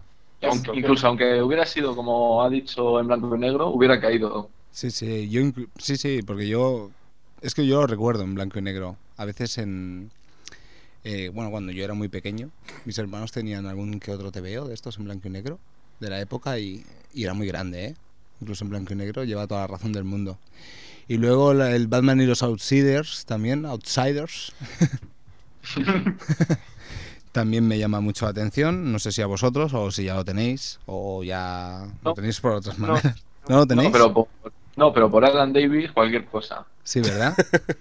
También sois seguidores, ¿no? Davis. Supongo- ¿Qué decía José? No. ¿Sí? Sí, hola, hola. no, no, que os he escuchado un momento. Sí. A ver, conexión. ¿Qué os iba a decir? Eh, bueno, eh, íbamos por Alan Davis, que supongo que os, gu- os gusta, ¿no? Os gusta locamente, como a mí. Yo disfruté mucho con Los Cuatro Fantásticos el fin, la verdad. Sí, la verdad que estaba bastante bien dibu- dibujado e incluso como guionista tiene cosas interesantes. Sí, sí, Excalibur cuando empezó llamó mucha atención con Chris Claremont y, y Alan Davis, pero una vez que lo retomó él como guionista y dibujante, la cosa mejoró mucho, ¿eh? Mm. Sí, sí, a mí me, bueno, a mí me gusta. Incluso, incluso su etapa en X-Men y Patrulla X también estaba graciosilla. Sí, estaba, no solo estaba graciosa, sino que tiene más repercusión de lo que, de lo que se pensaba, porque al fin y al cabo toda la chorrada de esta invasión secreta se le ocurrió primero a Alan Davis. ya que lo Alan- hizo Alan Davis. Lo hizo ya Alan Davis. O sea, ya había un Lobezno Skrull. o sea. Es que. Cierto, cierto. Sí, sí, aparte, iba, trataba justamente lo mismo, de, de la- del momento en el que es- explota el, el mundo Skrull por, porque se lo come el amigo Galactus. Qué tío, ¿eh? Así que Bendis ahí una vez más ha demostrado que Pero, pero Bendy nos lo va a contar peor y en más números. Hombre, claro. Lo que Galactus se comía en dos viñetas, ahora se va a comer en cinco números. sí, sí. Bueno, y para, para acabar, le estiramos un poco de la lengua, ¿no? Al, a, a David Hernando. Y aquí es donde tenemos un poquito de suerte y conseguimos sacarle una cosa que todavía nadie sabe. que- Bueno, nadie sabe, espero que nadie sepa. Por ahora. No, Al menos nos dijo que no lo sabía nadie. O sea que. A ver. Ahí nos pusimos a llorar. Por favor, dadnos alguna exclusiva. danos". Y esto es lo que nos dice. Debajo del cajón, seguramente una reedición ya definitiva de la JLA de Morrison, que ya, ya le toca, porque en España ha estado publicada de mil formas y ya la edición que, que toca, sí. No, no será en absoluto, no será en absoluto, será seguramente para noviembre o así, ya saldrá y ya se verá. Gracias a Dios que no es en Absolus. Porque el, el- el dibujante que acompañaba a Grant Morrison da una pena, tío. Me sabe fatal. Pero da una pena, imagínate en Absolute ya. Debes cagar en todo. tío. No, pero la verdad es que eligieron poquito más de- al dibujante. Sí, aparte cambiaba cada cierto número y pff, cuesta, cuesta. DC a veces en eso me defrauda porque consiguen siempre un gran autor, pero siempre el que la acompaña a veces Sí, cuesta, ¿sabes? Deja mucho que desear. Por Sí, ejemplo, ahora la, la Ley de la Justicia, la colección actual, Sí, sí, con el ¿qui- ¿quién es el Vale. tipo este? ¿Cómo se llama? Meltzer está, bueno, dentro de lo Eh, el dibujante Ed Benes Sí. y, y Dan Meltzer, que la verdad es que el dibujante parece un poquito manco. Sí, ¿no? Es un eh, poquito- es un poco. hombre, postura, ¿no? Me refiero, ¿qué ha vuelto? ¿La, la época IMAX o qué- cómo Sí, va esto? Sí, sí, cierto. Es un clon feo de Sí. Jim Lee. Exacto, si nos vamos a poner a reírnos, contratar a Liefeld y ya nos echamos las risas del todo. claro, bien ver a Batman con tetas. Con tetas, claro, Batman con tetas y Superman con, con más dientes de lo normal. Brillo en los ojos. Sí, y muchos, muchos brillos y muchos dientes. Es impresionante, nunca los, los habéis contado, pero Liefeld estaba loco, no entendía nada de fisionomía, tío. Estaba loco ese dibujante, tío. Por cierto, chicos, ¿qué, qué nos recomendáis de DC para, para este salón? Uy, de DC.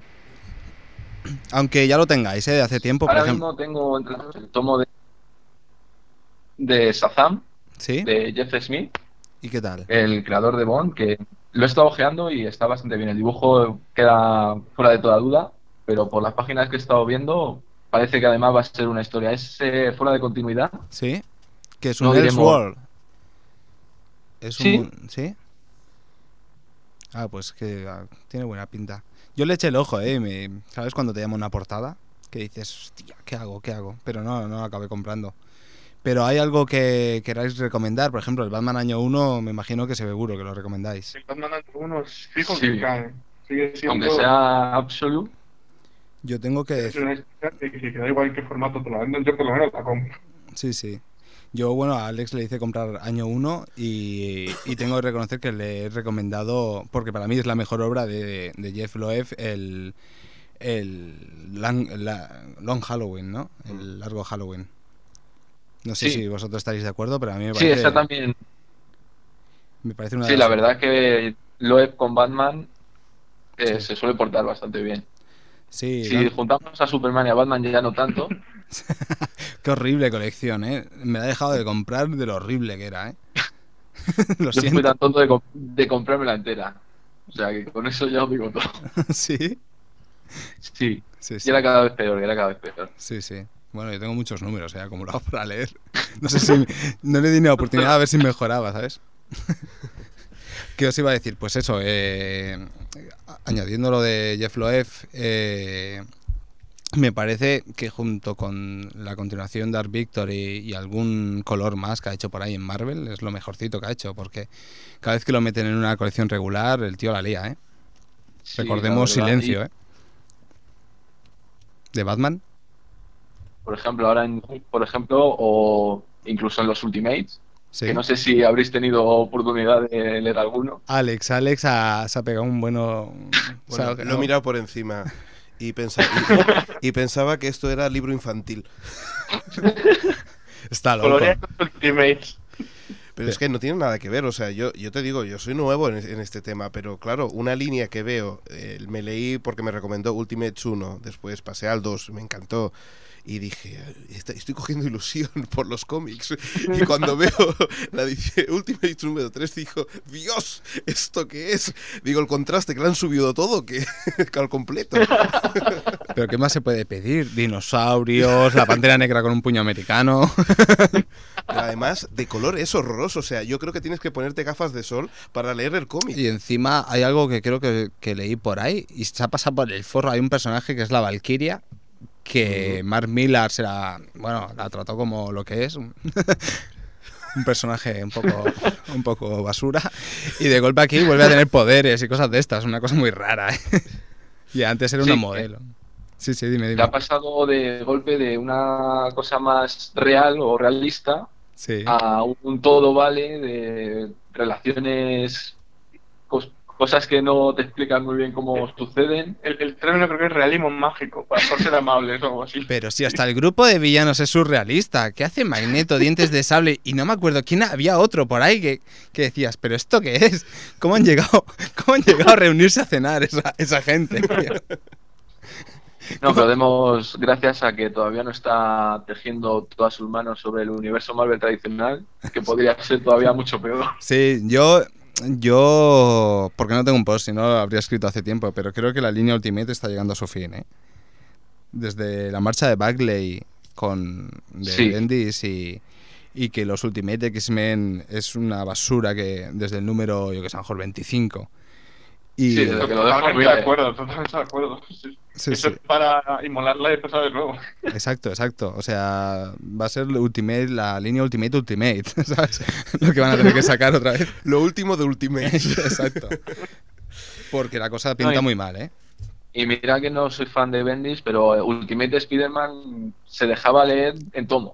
Exacto. Número a número es muy dura, pero en tomos sí que es bastante graciosilla. Yo y me ahora que- con y Monet, El dibujo yo creo que ha mejorado un montón. Aunque Bagley también me gusta, pero con Stuart y Monet los Sí. números que está realizando ¿Están son bien muy buenos.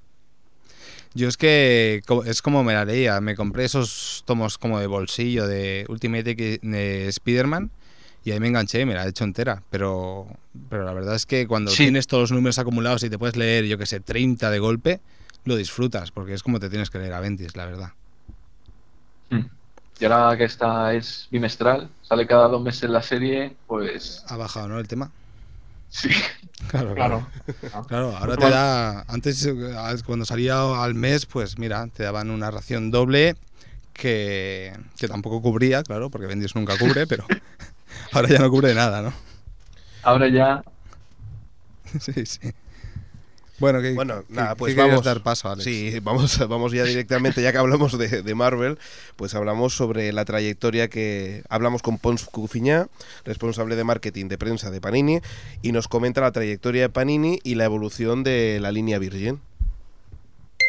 Bueno, sin duda, eh, el año pasado a nosotros nos marcó muy claramente todo lo que fue Civil War, ¿no? En el entorno Marvel y todo lo que esto representó.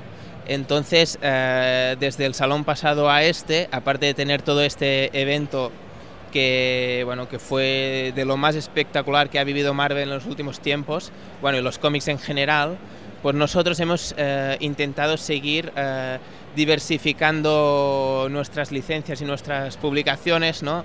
En, en títulos mm, podríamos decir que menos comerciales o, o menos co- conocidos por el público en general, ¿no?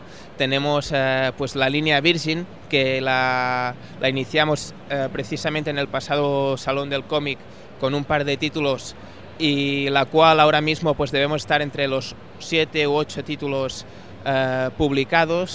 El inicio ha sido un inicio débil porque es un tipo de cómic eh, muy especial, ¿no? No es el cómic eh, tradicional o, el más conocido, ¿no? El que tiene ya su- sus lectores como puede ser el, el cómic superheroico.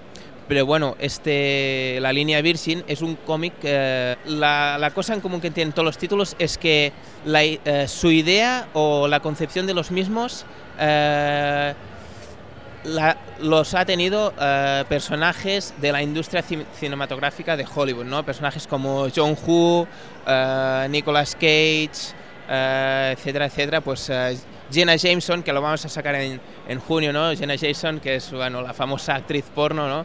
Con lo cual esperemos que entre el título que hemos publicado ahora mismo en el salón, que es el de Nicolas Cage y su hijo, y el de junio de la Jenna Jameson, pues eh, bueno, la línea pues eh, pegue un salto a- hacia el futuro, ¿no? Pero nuestra idea siempre es el de intentar fomentar eh, o de crear una colección, ¿no? No, no de editar por edi- editar, eh, pues este título lo sacamos en este formato y ya veremos en un futuro, no, sino lo que creemos es que una vez eh, nuestro lector pues eh, le guste una línea, pues pueda encontrar que los títulos eh, con que se haga puedan formar una buena colección bonita para tener en la estantería, para leer, para mostrar a sus amigos, a su familia, etcétera, pues eh, que quede algo bonito, ¿no? En definitiva. Recordad, eh, el futuro es Gina Jameson. ¿Alguien sabe de qué va a ir su cómic? ¿Un drama rural o algo así? No puedo continuar. se está muriendo. Ahora mismo se está tirando por el. Un por cómic de Gina Jameson, pero sabe escribir, señores. A lo mejor tiene habilidades ocultas que nadie ha sabido. ¿Con qué escribe? Las habilidades es con qué escribe, ¿no? No, pero el de Nicolas Cage también pinta Nicolas Cage e hijo. E hijo, exacto, Kalel. El hijo es el que colorea. Es que qué grande es esa línea. El hijo es el peluquín que lleva. Joder. ¿En, en qué Y película? no Porque como lleva la varios. publican en tapa dura. ¿El, el qué? ¿Está Gina Jameson? Tapadura, Toda sí, exacto. Claro, toda la vida. Virgin me parece que todo, todo lo, lo publica en tapadura, ¿verdad? Sí, sí, no, pero el de Gina Jameson va a ser tapa dura, dura. Extra dura. Sí. Y, y espérate, bueno, eh, quería decir solo que, que ha sido lo que me esperaba, ¿eh? Panini, por eso este salón eh, Planeta les ha barrido. Me refiero a la hora de, de novedades, les ha barrido completamente Planeta porque después de Civil War, hasta que no llegue Secret Invasion, por mucho World War Hulk que llegue, por mucho más a Machaca, esto están ahora mismo a dos velas, ¿eh? Sí, la verdad es que. sí, Didi, perdona. No, no, eso, que, que ha sido, mm, yo creo que eh, después del subido de este Civil War, la cosa con World War Hulk está como bastante difuminada. Sí. Está como descafeinado, ¿no? O sea, me refiero, después de ver eso, después de ver la muerte del. Capitán América y cosas de estas, no, que me importa un carajo si viene. Hulk y, y le pega a- a- al hombre de hierro, tío.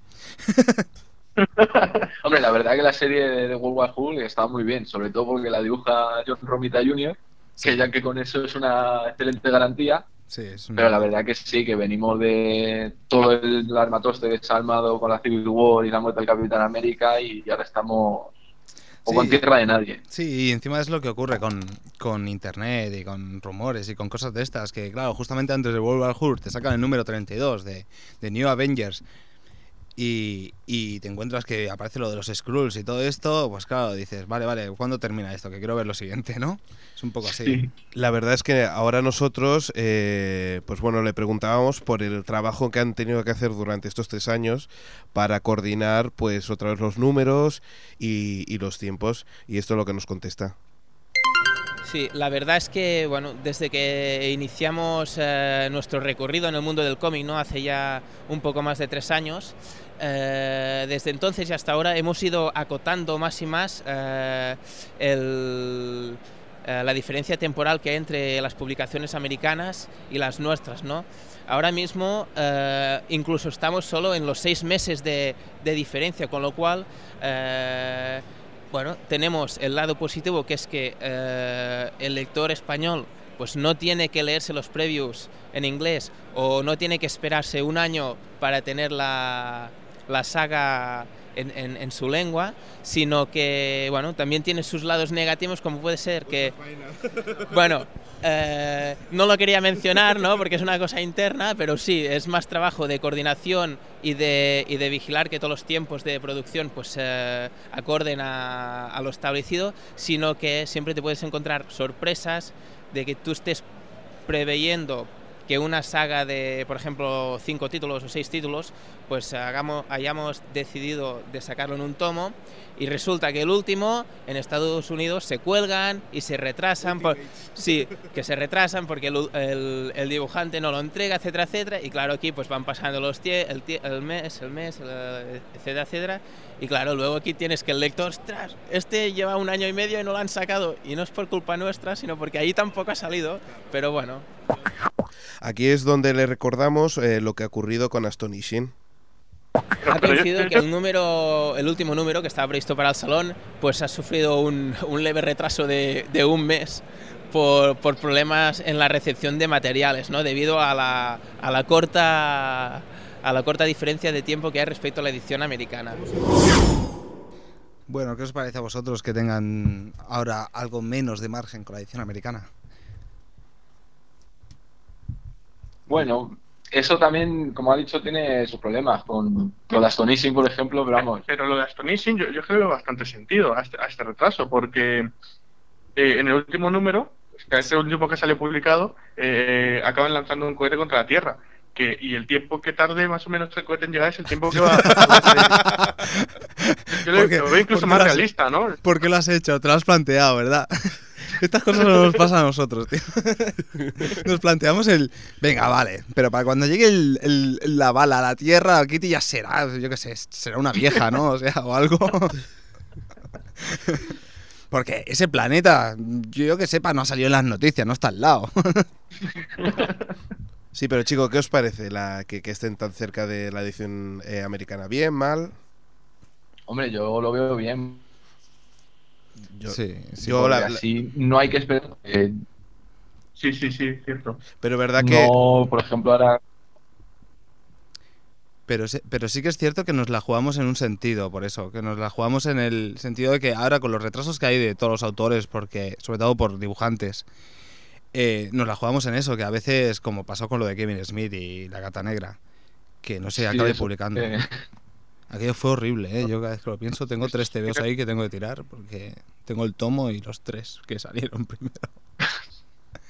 eso nos pasó a muchos también. Sí, ¿verdad? Encima lo sacaron en tomo, qué mala folla. No, la verdad es que, pero por un lado, a ver, yo, yo no, ya te digo que para esto soy totalmente novato, pero bueno, si, si los americanos tienen que esperar, o sea, pues bueno, pues esperamos nosotros, pero yo pre- prefiero eso, que no, que sepas que va a ocurrir una cosa en dos años y que tú y que tengas que esperar a que venga aquí, ¿no? O sea, Sí, por por, un, por el tema de internet, es que antes, vale, an- antes podías estar más aislado, pero es que ahora es casi imposible. Quizás en colecciones regulares sí que va bien, pero ya te digo, a la hora de series limitadas es un, es un riesgo. Incluso en colecciones de estas que solo son de 12 números o 24 números, como es el caso de Astonishing, es un riesgo. Es un Sí, riesgo. es mejor en ese caso esperarse un poco a que tengan colchón. todo ya Exacto, un, atado. col- Ujú, un colchón ahí entre medio. Porque de verdad, ¿eh? lo que pasó con Kevin Smith y Spider-Man no tiene nombre, porque acabó la serie limitada, pero no tenía nada que ver. O sea, de número 3 al 4 es otra historia. Que hacía rondador ahí, que hacía, no sé, aparecía gente por ahí. Decías, "Pero esto, esta historia da un vuelco muy raro. tío. ¿Qué, ha- qué ha pasado, tío? ¿Qué pelis has visto entre medio que, que ahora quieres explicar otra cosa, no? Bueno, bueno, pues es, es eso, ¿no? fue, la verdad fue el contacto que con pasó- Jennifer López que lo cambió. Bueno, pre- precisamente hablando de la relación de los tiempos y todo esto, también le comentamos. Sí, a- contacto. Perdón, perdón. Sí, se contagió. Se Dijo se- o, ay, o- Borja, ¿qué querías? ¿Ibas a decir algo? No, que no, que lo del contacto con Jennifer López, yo creo que ya ahí le nubló un poco la mente. Claro, tío, tanto tiempo con Affleck y con, y con López, tío, te, te debe afectar un montón, tío. Debes acabar reventado, tío. Eh, pues sí, Y hablábamos, pues precisamente de eso, de, de la relación que tiene Panini con Marvel, y esto es lo que nos contesta Pons. Eh, normalmente eh, funcionan muy bien, pero también es verdad que nosotros no tratamos directamente con, la gente de Marvel, sino que como que Panini es una multinacional y nosotros somos eh, bueno, la filial española, entonces todo se gestiona a través de, la matriz que es Italia. Entonces, bueno, todo y tener un intermediario más en la cadena de petición de materiales, estamos contentos porque sobre todo en Marvel eh, lo recibimos con bastante facilidad y bastante rapidez. bueno, es todo lo contrario que Glenat, como habéis podido ver. Eh, yo no quiero trabajar en Planeta, quiero irme a Glenat. Ah, Panini, Panini. Eso, Panini, Panini, perdón. Mira, tú querrías que trabajar o en Panini, o en Planeta, o en Glenat, te daría igual. ¿Te dan TVOs gratis o no? yo quiero trabajar, más. Oye, esto lo, lo voy a comentar aquí, así del rollo como si estuviéramos en el bar, pero yo cuando estudiaba tenía un compañero de clase que su hermana trabajaba en Planeta y le sacaba unos cómics, tío. que claro, en esa época yo tenía cuatro duros, así que claro, os lo digo. O sea, me compraba dos y... Yo y creo que, que, la- que el tema es conseguir dónde hacen la imprenta de varias cosas. Las grandes editores, que allí sí que puedes sacar No, cómics. quedarte, quedarte con el tío de la furgoneta que va a la tienda, tío. Pegarle el la palo. distribuidora. Sí. Muy No, bien. Una cosa que ¿Sí? Sí. eh, dio mucha envidia de Cels Piñol, que en el último Comic, que nos dijo que a él le entregaban desde Planeta todos los cómics que sacaban y que los tenía amontonados porque no le daba tiempo a leer. Entonces ya hay unas ganas de decirle cuatro cosas a Piñol. Qué grande, tío. ¿Cómo podría eso yo creo que es el sueño de todo lector. Que te lo den todo y Y gratis. y gratis, exacto. Sí, pero eso es lo que, lo que hablábamos, ¿no? Eh, por pero creo ejemplo, que eso, para... no- eso también nos lo ha dado la, una mula, ¿no? No, pero hay que decir una cosa. Por ejemplo, en blogs de videojuegos, eh, muchas compañías de videojuegos sí que sí que le envían eh, videojuegos a, a- a los que hacen los blogs. Pero, pero me parece ¿Ah, que sí? a lo- sí, sí, sí. Solo estamos aquí como petición en el aire para que quiera. Pero es verdad, en, en, en blogs de cómics y eso, yo creo que todo el mundo paga, paga religiosamente. ¿Qué quieres decir? Que voy a tener que hacerme un blog. Pero si yo no, tardo dos meses en abrir el Hotmail, tío. ¿Cómo voy a tener una página, un blog yo? Pues yo no soy perro yo para escribir algo. Y bueno, ahora si queréis nos vamos a, a la teca, pues a lo que a todas las novedades que, bueno, a las novedades que han sacado Panini en el salón. A ver, eh, este salón, pues eh, hemos presentado el cuarto volumen de la enciclopedia de los cómics, del TVO al manga. Eh, este fue un proyecto que iniciamos concretamente en el salón del año pasado, donde presentamos el, el primer volumen y con lo cual 12 meses después pues ya tenemos que hemos llegado ya al tercio de la colección ¿no? que será tendrá un total de, de 12 volúmenes en esta colección eh, queremos reflejar toda la evolución que ha tenido el cómic desde sus inicios cómo se creó el porqué su significado eh, hasta los tiempos modernos, ¿no? donde estamos absorbidos por la cultura japonesa, el manga y el anime. ¿no? hacer una visión global y, y particular también de, de, bueno, de todos los aspectos que ha tenido el cómic a lo largo de, de- de su vida. Este sería pues un primer título que presentamos en novedad. Luego presentamos también eh, un cómic muy novedoso, ¿no? que basa sobre, bueno, que el tema central es el mundo del graffiti. Y entonces eh, la particularidad de este cómic es que los grafitis que aparecen en él pues son grafitis reales de, de los más famosos grafiteros de Barcelona y de Madrid, ¿no? incluso de algunos de- del resto del estado. Con lo cual eh, se ve que el autor ha conseguido pues eh, que... Sí, sí, sí, sí, sí, sí, que... No, pero ha, ha conseguido que todos los componentes de este mundo que, que, bueno que son muy digamos que se fomenta mu- mucho el compañerismo ¿no? entre ellos pues hayan querido participar de esta obra luego eh, recién recién calentito salido de, de imprenta hemos conseguido traer también el cómic de escenas de matrimonio que con este cómic queremos dar un paso más, ¿no? Ya, ya vemos que no es un cómic destinado al público eh, que ya leen cómics, sino que queremos dar un salto e intentar llegar también a aquella gente que no lee cómics, a la gente que le gusta estar delante de la televis- televisión, mirar el programa, pero de esta manera, pues si le ponemos un cómic con prácticamente los mismos contenidos que el programa de televisión y resulta que se lo lee y le gusta, al igual de esta forma podemos intentar pues que se aficionen también a todos los demás géneros de, de los cómics.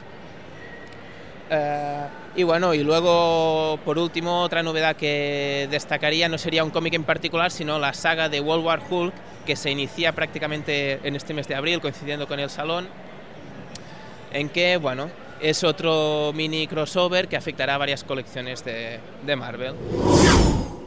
Bueno, bueno. Bueno, bueno, bueno. Me pega un bostecito y... Pero, ¿no tenéis ganas de ir corriendo a vuestra tienda a compraros el cómic de cena de matrimonio? Pero aún no lo he, aún no lo he comprado. Salió hace dos días. A mí me gustaba tanto que no sabía si mangarlo directamente de la tienda. Es o lo robas tú o te roban ellos a ti. Exacto. No, lo que puedes hacer es te esperas tres meses y te, a lo mejor te lo encuentras a- al lado de la basura de la tienda de cómics. O sea que- ¿Me puede dar uno de esos ejemplares que nadie ha comprado? Uno de esos miles.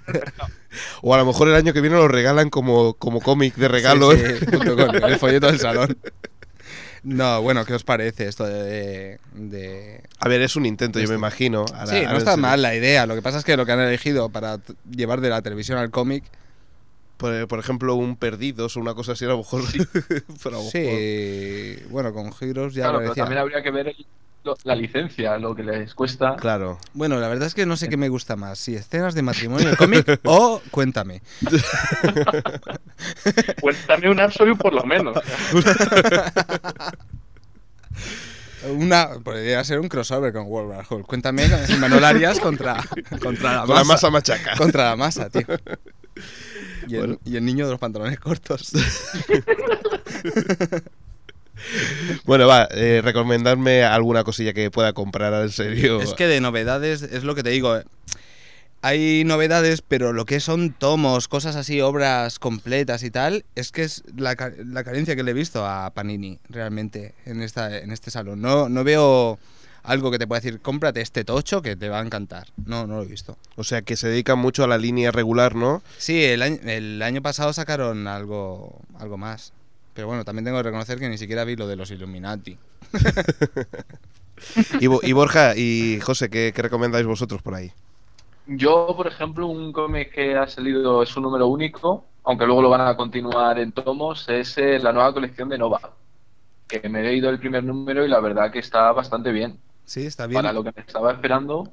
Sí, yo... Sí, ha recibido unas críticas y tal y... No, yo, yo doy fe de que está muy bien porque es una cosa de... Vuelve Nova de- después de haber estado en Aniquilación, Sí, que fue una serie limitada que sacaron hace unos par de meses. sí. Y vuelve a la Tierra, se encuentra con todo el jaleo de la Civil War y da una visión bastante más cercana a lo que yo tengo pensado de lo que ha sido la Civil War, que a lo mejor de lo que podía pensar el propio Mark Millar cuando lo hacía o Bendis. Sí, ¿verdad? Sí, sí, yo es que no es la, no eres la única persona ¿eh? que, que veo que dice eso de Nova. La verdad es que tanto Nova en Marvel como Booster Gold en, en DC las ponen muy bien, ¿eh? Las ponen como, como aire Sí. fresco, así de claro. Como algo nuevo. La verdad que Buster Gold está, creo haberlo dicho bien. Que, Sí. que yo el inglés tampoco. No, yo tampoco. Yo, mira, fútbol, o sea. Es fútbol. No, pero sí, son colecciones como secundarias o que no van a estar en el top 10 de ventas, pero que realmente son las que levantan luego la editorial. Claro, es que gracias a eso supongo que nadie, no hay un editor encima machacando al tío que no puedes hacer eso, no puedes hacer aquello. Tiene algo más de libertad y te cuentan realmente el guionista lo que quiere contarte, ¿no? Y creo que es lo que ocurre con Nova. Sí, quizás Mm. yo también le echo un ojo. Si, si dices que está bien, es que seguramente lo esté. Porque no eres el Bueno. único, ¿eh? De verdad. No, no, en serio, no eres el único, ¿eh? Que lo dice. Bueno, chicos, y para acabar, pues con Panini, pues intentamos también aquí, nos ponemos de rodillas y venga, dime algo por favor, que sea diferente a lo demás. Y va y lo suelta. Que no sea escena de Yo matrimonio. no sabía, yo os lo digo en serio, no sabía dónde meterme porque he pensado, hostia, hostia, que creo que te has pasado.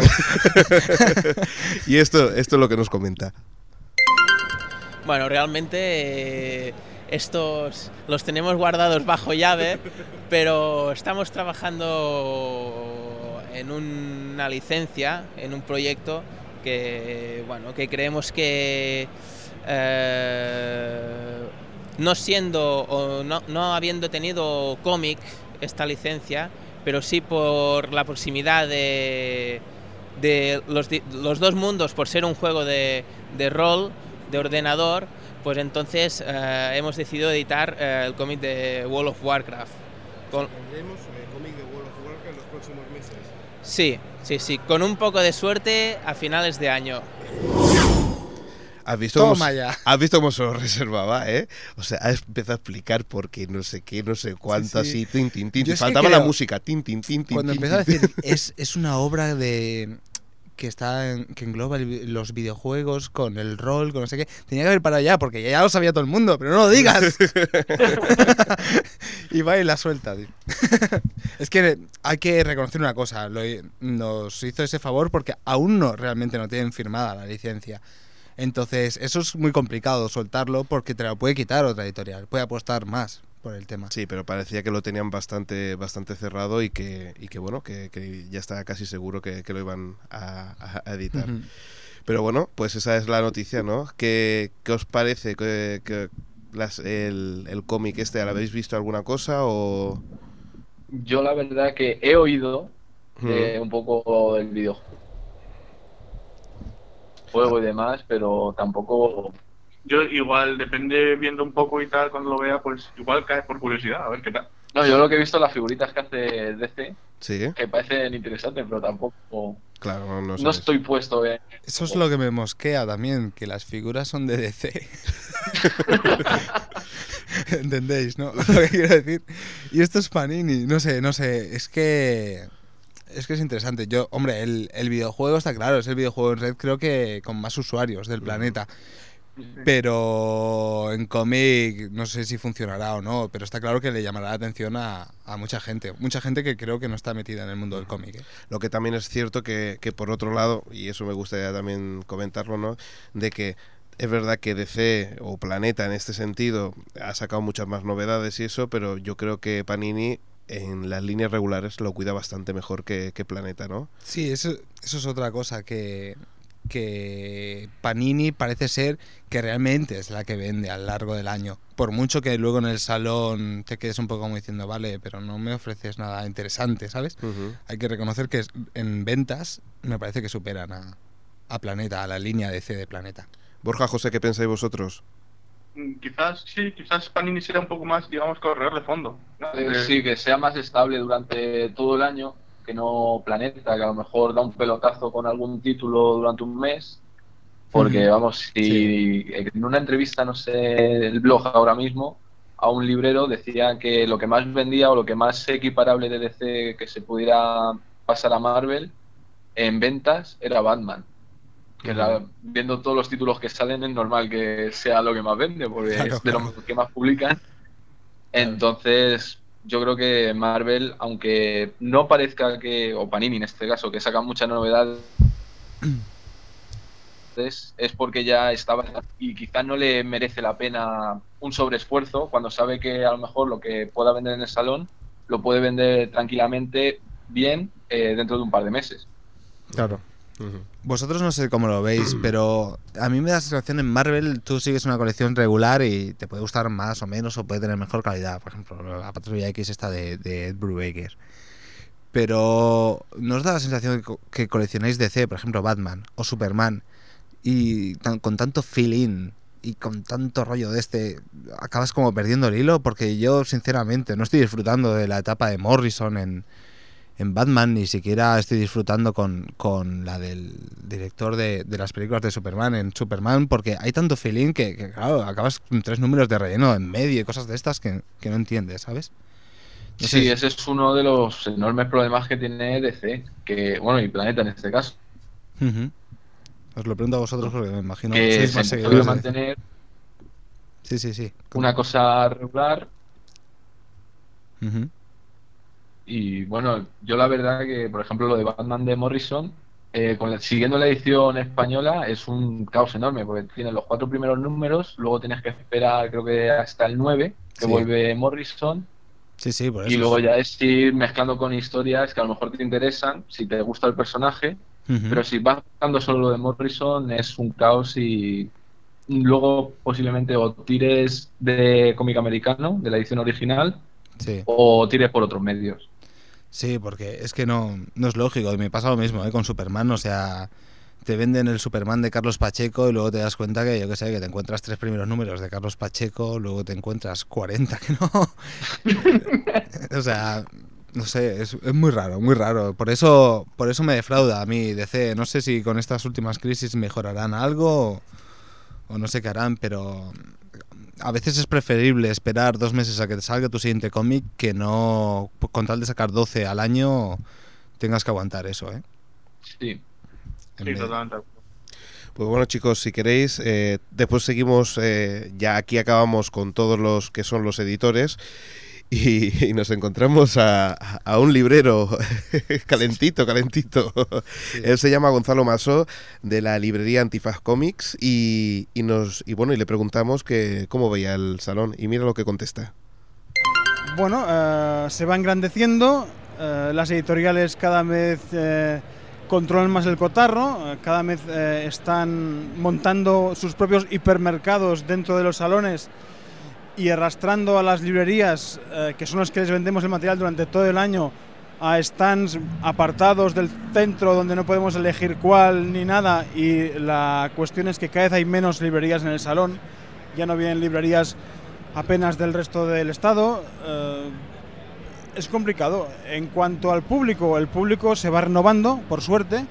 Hay mucha más oferta que hace muchos más años.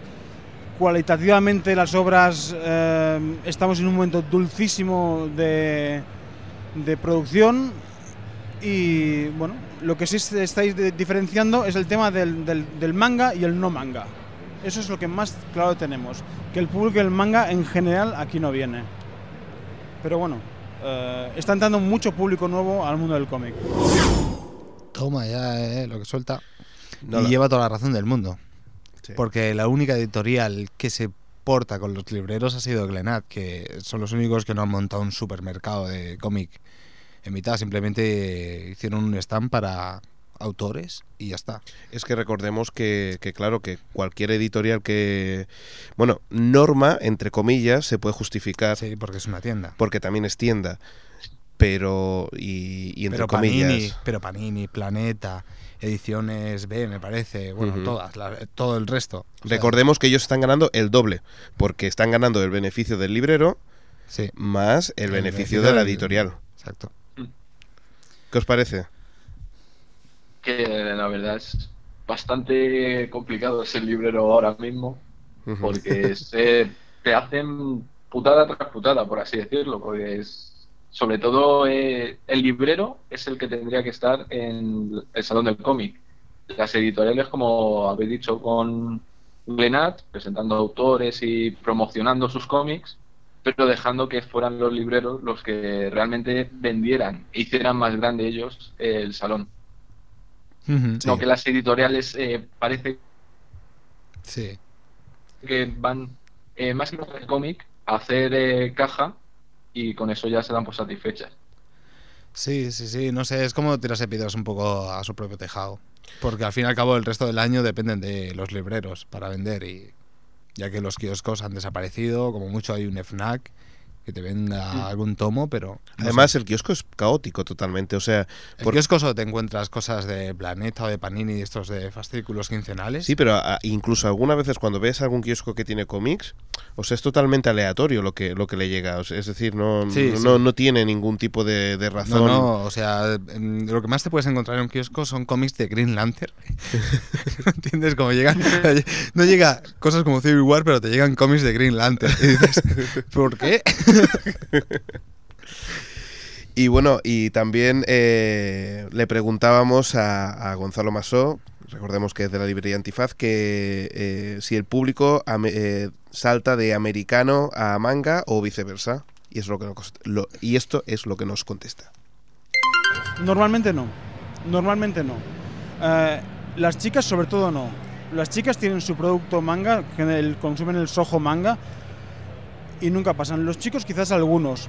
Son, pero son más eh, los chicos que consumen cómic en general y, y co- y consumen manga que al revés. Normalmente el, que consume solo manga ahí se queda.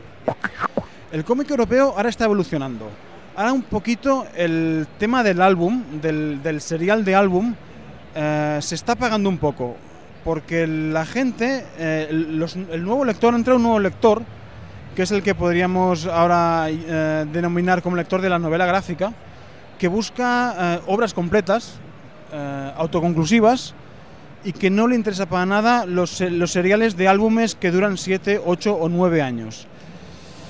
Y entonces esto hace que mm, se haya renovado, como te decía antes, el público, vaya. Está claro, ¿no?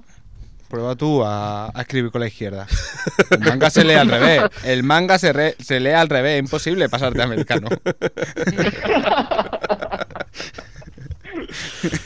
Pues precisamente de eso no- nos comenta y nos dice que, bueno, le preguntamos sobre el tipo de lectores que hay y le preguntamos si, si realmente se, se publica mucho o no. Y esto es lo que, no, esto es lo que nos contestaba ya dos veces. Bueno, le hemos pillado, ahora sí. Se publica en exceso, absolutamente en exceso. Eh, se publica mucho manga. Yo creo que ahora mismo quizás estamos entre los 70 80 títulos mensuales, que es mucho para el público que ha dirigido, que es un público generalmente adolescente. Es un material, son unos libros que cuestan entre 7 y 10 euros cada uno y es excesivo. Hay mucho material de manga que no se vende. El que se vende, se vende mucho. Pero esto quizás son títulos eh, contados. Puede ser Naruto, puede ser Inuyasha, puede ser Bleach mm, y 5 o 6 más. Pero hay mucho material de manga que sabemos que por producción el coste es muy barato publicarlo y que esto permite que se editen docenas de títulos. Pero realmente se vende mucho más el cómic americano, sobre todo el TV de Marvel. Y como decía antes, está en- entrando este público nuevo, está el de la novela gráfica, que tan solo lee eso. Cuidado, es un público que no le hables ni de superhéroes porque lo detestan, ni de álbum europeo mm, estándar, mm, puede ser un 13, un Blueberry, no les interesa, quieren ese tipo de, de, obra. Es lo que ahora un poquito se llama el gafapasta, por decirlo de una manera. Ese tipo que va a ver, eh, que puedo estar yo, que ve el cine en versión original, que ese tipo de, de- de lector está entrando con mucha fuerza. Son, también son historias eh, mucho más cercanas a cualquiera de nosotros. eh, no son de fantasía o ciencia ficción o, o terror normalmente. Y la gente yo creo que le, le está llenando más crea también un punto de snob, eh, de snobismo en, en- en todo eso, eh, cuidado también. Ya sabemos eh, que el, gafa- el gafapasta es un tanto cerrado en, en según qué cosas, pero bueno, eh, hay mucha diversidad ahora mismo y es un momento dulcísimo de, de- de- de producción. Quizá excesivo, eso sí. Yo soy gafapasta. Yo soy gafapasta. Es que vamos, vamos- vamos a explicar la historia. Es el momento más dulce. el, problema, el problema que pasó con esto fue de que él es gafapasta. Y, y claro, me empieza, me empieza a entrevistar. Yo le empiezo a entrevistar. Y claro, dice, porque el gafapasta. Y claro, como me ve a mi gafapasta, dice, como yo, como diciendo, no te preocupes. Yo también soy un gafapasta. Yo soy y soy un snob. Yo ya no sé si soy. Como soy lector de, de cómic americano, ya no sé si soy friki, gafapasta, ya tengo varios. o, o mujer. Porque algún manga te he visto leer. Bueno, bueno. ¿Y alguien que lea todo ser una especie de hermafrodita culto? Te conviertes en Andrómeda de Senseiya. No, pues no, la verdad es que tenía un poco razón, ¿no? De lo que, de lo que fuera de bromas, que, que el tío pues decía que, que estaba entrando un nuevo tipo No, de... claro, lector, es ¿no? que lo jodido es que lleva razón. Por eso, por eso.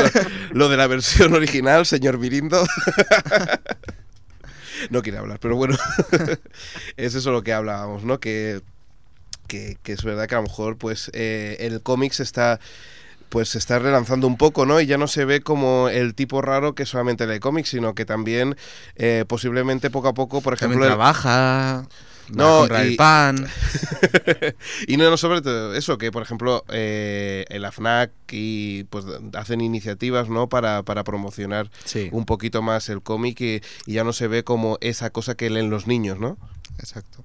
No sé. Sí, aún queda todavía un poco. Sí. Sobre todo para los eh, lectores de cómic americano, porque que te puedes sacar un cómic así muy gafapasta y decir que quedas muy bien, pero luego vas y dices que lees Superman o que lees eh, Batman, no, porque Batman yo creo que sí que está incluso bien visto. Sí. Va con gafapasta. Las lleva el número uno, las lleva. Sí, pero sí. claro, es todo que todavía falta mucho camino por andar. Sí, sí, aún, claro. De todas formas, es que hay gente que, yo qué sé, lee cada cosa que, que no se debería ni mencionar en voz alta. Que cuando tú vas por cuando vas en el, en el tren o en el metro ¿no? y ves ese, ese, ese cómic es para cogerse y tirarse a la basura. Dice que estás leyendo. ¿Qué estás leyendo? ¿Qué estás leyendo? Coge ahora mismo algo de Frank Miller, hombre. Y cómprate unas gafas, hombre. Si vas en metro, coge algo de Frank Miller. En casa, déjate los TVOs de Bendis, coño. déjate, déjate los de Spiderman en casa, coño. Bueno, y, para acabar eh, con, la entrevista, eh, le, preguntamos que, nos recomiende él que, bueno, qué cómics le, recomendaría a alguien que entra en su tienda. Y esto es lo que nos dice. Mira, para este salón del cómic, eh, yo, por ejemplo, recomendaría RG2, Recomendaría, por ejemplo, de norma editorial el 13 que ha sacado Giro. Es muy bueno. También Norma Editorial ha sacado el Mouse War, que me parece un cuento delicioso y para todas las edades eh, recomendado. Glenat ha sacado, voy diciendo un poquito de todas las editoriales para que nadie se enfade y porque realmente todos han sacado buen material, no, no nos engañemos. Glenat ha sacado una obra muy maja, unas tiras de prensa de finales de los 50 de Jack Kirby y Wally Wood, que son los Skies Masters, que estaban inéditos aquí. Planeta de Agostini, Planeta de Agostini, perdón, me estoy quedando sin voz estos días. Eh, está reeditando un montón de tomos de una calidad máxima que hacía tiempo que no se encontraban en las librerías, como son Camelot 3000, como son la historia de Superman de Alan Moore, eh, como es el, el Batman año 1, indispensables. Y Panini, pues eh, los fans de Marvel están de enhorabuena porque llevan tres años fantásticos y podríamos recomendar, por ejemplo, el Illuminati o el Puño de Hierro de Ed Brubaker. Se me olvidaba el puño de hierro de Brubaker. Otro que ni. Ni abrí, ¿eh? Ni lo abrí, no sé cómo es. Cuánta cosa. Eh, Yo lo he estado ojeando y está... ¿Y está bien o qué? Sí, por lo que he estado viendo, no me lo he comprado, porque bastantes tomos ya de Planeta llevaba, Sí. pero está bastante bien. Es Básicamente, que cuando termine ya Brubaker de la colección, porque creo que la abandona en el 16, 17, Sí. no sé si seguirá con la misma edición, porque no creo yo que tenga tanto tirón No, no, los no siguientes creo. autores. no creo. Pero bueno, lo preocupante cuando llevas tantos tomos pla- de Planeta no era por el precio, sino era por el peso, ¿no? Me imagino que... Sí. tuviste Es como lleva las bolsas entre dos. Exactamente. Con la vaca, ibas con el coche y la vaca. ¿Me dejas el, tra- ¿me dejas el traspalé que tengo aquí el coche? Sí, sí, no, no. El, y es curioso, ¿eh? Ha tenido que ser el librero el que nos recomiende el cómic de Jack Kirby, ¿eh? De Norma. Sí, eso ha estado muy bien ahí el, ¿Qué librero? Es que son los que saben realmente. ¿eh? el libro. Eh, Sí, bueno, No todos, ¿no? sí. Pero alguna habrá que no. Sí, sí, no. No, pero la verdad es que... Hay, hay algunos que juegan a rol. y pintan figuritas. No, la verdad es que posiblemente el librero es el que el que siempre te puede asesorar un poquito mejor, ¿no? En, la, en el hecho de que de que no va a ir tanto a lo comercial, sino a que vuelvas a ir a su tienda, ¿no? y yo creo que eso es importante. Sí. Hablando de rol y de libreros, un saludo a Néstor. También de Milenio de- Oscuro. De, Milenio Oscuro. Que no han podido estar, han estado a puntito de poder participar aquí en esta edición, pero no han podido. con vosotros y, y con nosotros y, y no ha podido ser porque precisamente tenían que hacer cosas de figuritas y Tienen que pintar esa última figura del Warhammer que les había llegado. esto habrá un post, lo sabrás. Sí. habrá un comentario Sí, de Néstor. habrá un comentario de Néstor. Apuñalándote vilmente.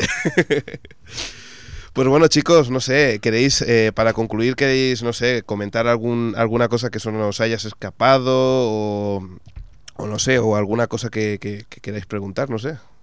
No sé, yo recomendar que compréis, más que nada porque si se venden muy bien, a lo mejor tenemos más, eh, los tomos de Universo DC, que la verdad es, son tochazos de un montón de páginas. Y yo tengo ahora mismo los dos que han salido del espectro ¿Sí?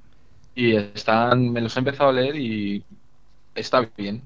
¿Sí? Y ya te digo, eh, con tres tomos tienes la colección completa. Y Sí. voy a picar descaradamente con el detective marciano. Es que es lo que te iba a decir, que claro, salieron, lo, con lo primero que salió fue con lo del detective marciano y me daba una pereza comprarme el Martin Manhunter. me daba pereza, me daba pereza básicamente porque es un personaje que ¿sabes? Me da un poco por resoplar, pero por simplemente porque no sé, lo, veo, lo veo vinculado a la Liga Justicia, llevando el peso de una colección lo veo un poco un poco complicado. Sí, la verdad que es eh, uno de los personajes que siempre te lo imaginas con los otros seis miembros de la Liga de la Justicia, no Sí. en una colección en solitario. O peor aún, por culpa de, no sé dónde aparecía, en un correo o algo así, pero siempre apa- aparecía una imagen del detective marciano vestido en bata o algo así. Una cosa muy rara, tío, que yo veía. ¿O era, o era Hulk? Ahora no me acuerdo. Era, era full que en las cartas al director de. Exacto, del de- exacto. Había algo que me creaba una grima muy rara. Porque me imaginaba yo con, con las zapatillas de, de, de Sí, paño. era una visión bastante cafre, ¿no? Pues sí, sí. Pues ya probaré, ya probaré. Si lo del espectro está bien, ya le echaré un ojo a ver si llama la atención. Bueno, ¿y tenéis Hombre, alguna van a sacar un montón. Por ejemplo, creo que en julio, de Flash, mm, la Supergirl de Peter David, que dicen que también está bastante bien. Entonces, yo creo que la línea de cómic en sí está sacando buenas obras. Así Sí. que ya sabéis, a comprarlas para que. Para que sigan que- que sacando. vaya ¿no? bien. Lo que pasa es que lo van a sacar todo, ¿no? En DC. Tiene buena pinta la cosa, ¿eh? Porque entre los Sí. clásicos DC, los nuevos titanes, que no sé cómo pueden llegar a tantos tomos. No sabía que había tanto. Es una pasada. No, pero por- porque publican poquitos y muy caros. Entonces, eso Sí, está un poco mal. sí, yo tengo que reconocer que dejé los nuevos titanes en el número 15 o cosas así. Con lo mal Ya que no has podía, hablado tú tenía- de DC. Sí, pero es que George Pérez me llama mucha atención, pero en cuanto vi que iba a terminar su etapa y que los tomos valían tanta pasta, tuve que elegir. Y lo dejé, lo dejé en el 15. Pero sí, sí, DC en, en Planeta se están portando, lo están sacando casi todo. Ujú. Pues no sé, ¿tenéis alguna cosilla más a añadir? ¿Os acordáis de alguna cosa?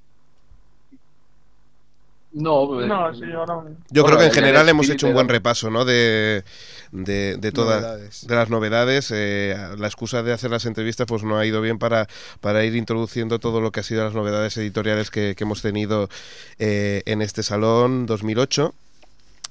Y bueno, no sé, eh, que la verdad que ha sido un placer, que ha sido muy divertido. Lástima que, que las comunicaciones no han ido lo bien que queríamos. Didi. Yo creo que ese ha sido el único inconveniente.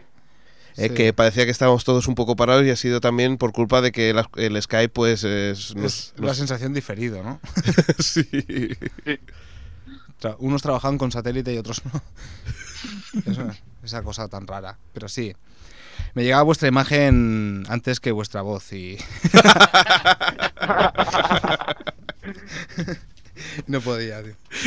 Pues yo no la veía, no sé dónde estaba. Es poca imaginación, tío. Yo los he visto en bata y esquijama, tío.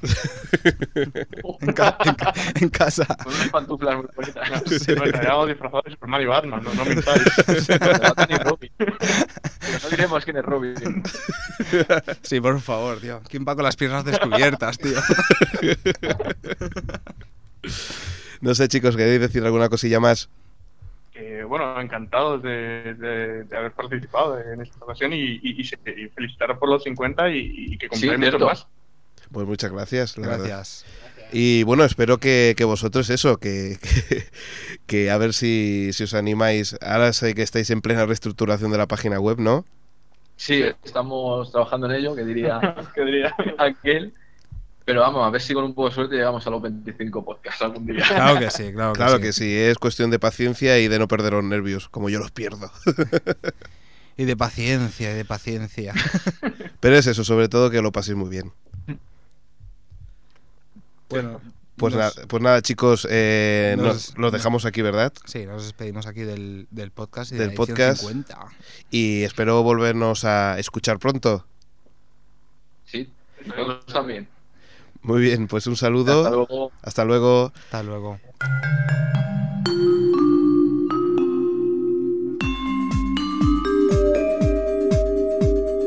O Televisión Podcast, el podcast de la cultura audiovisual.